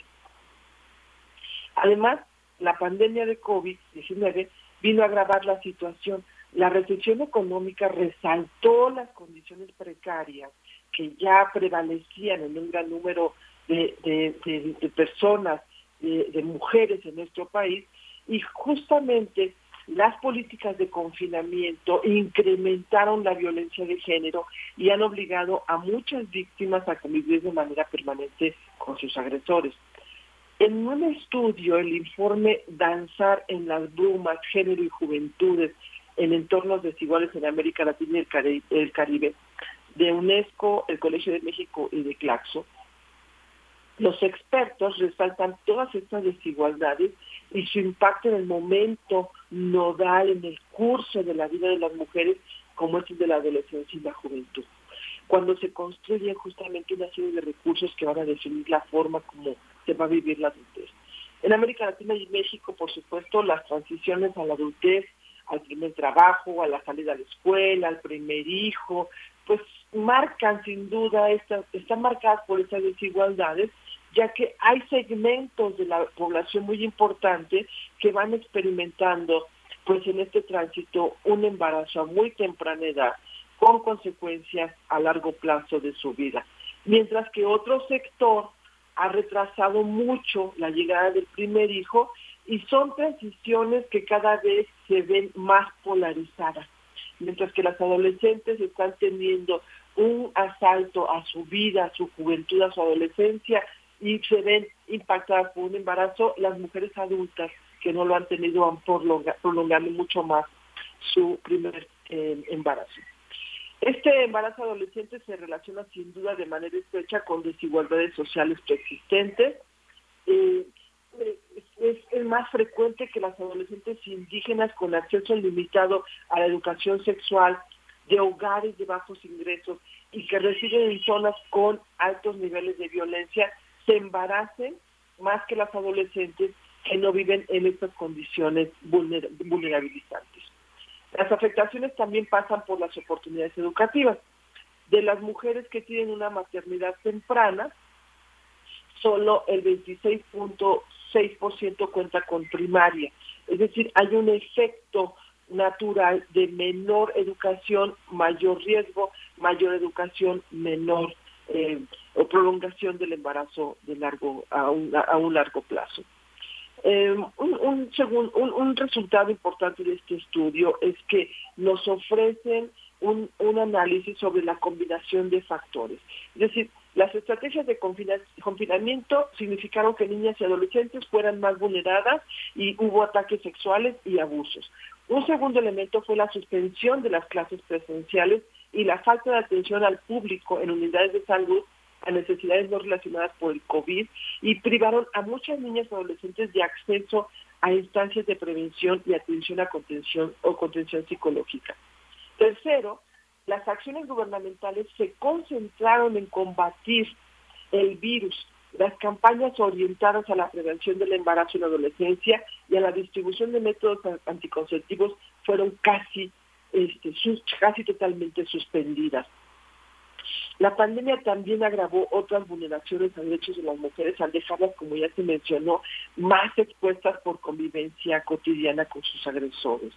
En el contexto de COVID, entonces, se registró eh, un aumento del 2.9% de pedidos de auxilio que se tenían registrados en el año 2019 con, con respecto a, casi el 4.9% que se llevó a cabo casi al final de esta pandemia y que se registró, por supuesto, en mayores denuncias, recibiendo eh, alrededor de 610 mil denuncias por motivos de violencia contra las mujeres para el año 2020, es decir, se, se incrementó en un promedio de 45 denuncias diarias por violación. Esto es en un país donde cada año 5.4 millones de mujeres, de menores, son víctimas de abuso sexual. Y pues e, esto, esto se agrava, por supuesto, porque ya detectaron que este 90% de los, de los abusos que se llevan a cabo contra niñas y adolescentes, pues se están dando en el contexto de su hogar y por supuesto con, eh, con, con, registros altísimos de feminicidios, 10 feminicidios al día, de desapariciones de mujeres para ocultar el delito del abuso sexual generalmente. El impacto psicológico eh, no reparado en las víctimas las hace más susceptibles a la ocurrencia de nuevas y diversas formas de violencia, es decir, una persona que ha tenido y que ha sufrido violencia sexual, si no tiene esta reparación psicológica, la convierte en una víctima con mayor grado de vulnerabilidad. Entonces es muy importante que esto se pueda ir atendiendo. Esto significa que para muchas víctimas tener que enfrentar a su continuo violentador, pues las convierte en un estado de mayor abandono, de mayor castigo físico, de un abuso más cruel emocionalmente, etcétera, hasta que llegan a puntos donde se dan estos graves desenlaces de feminicidio o desaparición. Muy importante mencionar eh, las, las la serie de recomendaciones que podemos ir haciendo. Bueno, un elemento más es que el impacto del embarazo adolescente y la maternidad temprana en México también se da a nivel económico. Expertos han cuantificado que casi 63 millones de pesos al año se considera como el impacto que queda derivado de la pérdida de ingresos, de empleo o de actividad laboral que le representa a las mujeres el tener un embarazo a tan temprana edad o los gastos para el Estado que representan un alto índice del, gasto económico derivado de este, este efecto, sin contar además que, tenemos un, un porcentaje alto de niñas entre los 10 y los 14 años que mueren al tener su primer parto. Las propuestas que se pueden hacer frente a, este, a esta problemática sin duda están relacionadas con una visión de alto impacto, de gran alcance, en el diseño de políticas públicas que se vean eh, direccionadas hacia la resolución de estas desigualdades que afectan a las jóvenes y en particular a las adolescentes. Es importante promover la participación ciudadana de las personas adolescentes y jóvenes, abandonar la perspectiva de tutelaje dirigido a las dirigido en las políticas hacia los jóvenes. Necesitamos generar más información desagregada por edad. Entre mayor sepamos del fenómeno, mejores condiciones tendremos para poder atenderlo. Preservar políticas de protección y participación, ya que durante la pandemia, cuando se vieron suspendidas y se profundizaron estas desigualdades sociales, la pandemia colocó en la agenda pública los temas que no tenían, eh, que no se podían visibilizar, por ejemplo, el tema del derecho a la salud mental, el bienestar, la carga desproporcionada de trabajos, de cuidados que recaía sobre todo en las mujeres o en las adolescentes, provocados justamente por esta brecha este, que, que, de desigualdad que existe, el acceso a Internet o a las herramientas digitales, que si bien todo mundo tenía un celular a la mano, también las condiciones y la ocupación que se tenían entre los hogares limitaba y condicionaba más a las mujeres. Entonces, estos elementos que, que al final, durante la pandemia, se profundizan, polarizan las desigualdades y que hay que observarlas desde una eh, redireccionamiento de políticas públicas también y de la atención de programas directos. Y también es indispensable pensar en políticas públicas incluyentes y antidiscriminatorias que den como resultado el empoderamiento de mujeres, adolescentes y jóvenes. Por supuesto, promover políticas que promuevan a las personas jóvenes continuar y, hoy y o en su caso retomar los procesos educativos para evitar el segundo y el tercer embarazo ya que sucede el primero. Y por supuesto, pensar en políticas que redistribuyan los trabajos de cuidado al interior del hogar. Pues Alicia Vargas Ayala, ahí están las cifras, ahí está el contexto eh, y por más que, bueno, vemos campañas eh, con estrategias diversas, ingeniosas, eh, para contrarrestar esta problemática donde México pues se encuentra en el primer lugar de los países de la OCDE en, en embarazo adolescente, pues son insuficientes. Vemos ahí, por ejemplo, en la Facultad de Medicina el programa de prevención de embarazo adolescente, GIRE, esta organización en México pues ha hecho campañas también muy importantes, pero es fundamental lo que apuntas, eh, es fundamental acudir y exigir el diseño e implementación de políticas públicas con estas características de acompañamiento. Eh, Alicia Vargas Ayala, te agradecemos por poner esta cuestión muy importante eh, aquí en este espacio, en el contexto del 10 de mayo, pero pues es un tema que no hay que dejar a lo largo de todo el año. Te, agradecemos, Alicia Vargas Ayala, y nos encontramos en ocho días, en 15 días. Muchísimas gracias. Gracias por la ocasión. Hasta pronto. Pues nos vamos a despedir ya, no sé si con música, nos vamos, no, ya, directo, ¿verdad? Es el último minuto y Rodrigo es implacable. Así que esto fue primer movimiento. El mundo desde la universidad. Radio UNAM presentó Primer Movimiento, El mundo desde la universidad. Con Berenice Camacho y Miguel Ángel Quemain en la conducción. Frida Saldívar y Violeta Berber, producción. Antonio Quijano y Patricia Zavala, noticias. Miriam Trejo y Rodrigo Mota, coordinadores de invitados. Tamara Quirós, redes sociales. Arturo González y Socorro Montes, operación técnica. Servicio social, Vicente Pérez e Iván Chavarría. Locución, Tessa Uribe y Juan Stack. Quédate en sintonía con Radio UNAM.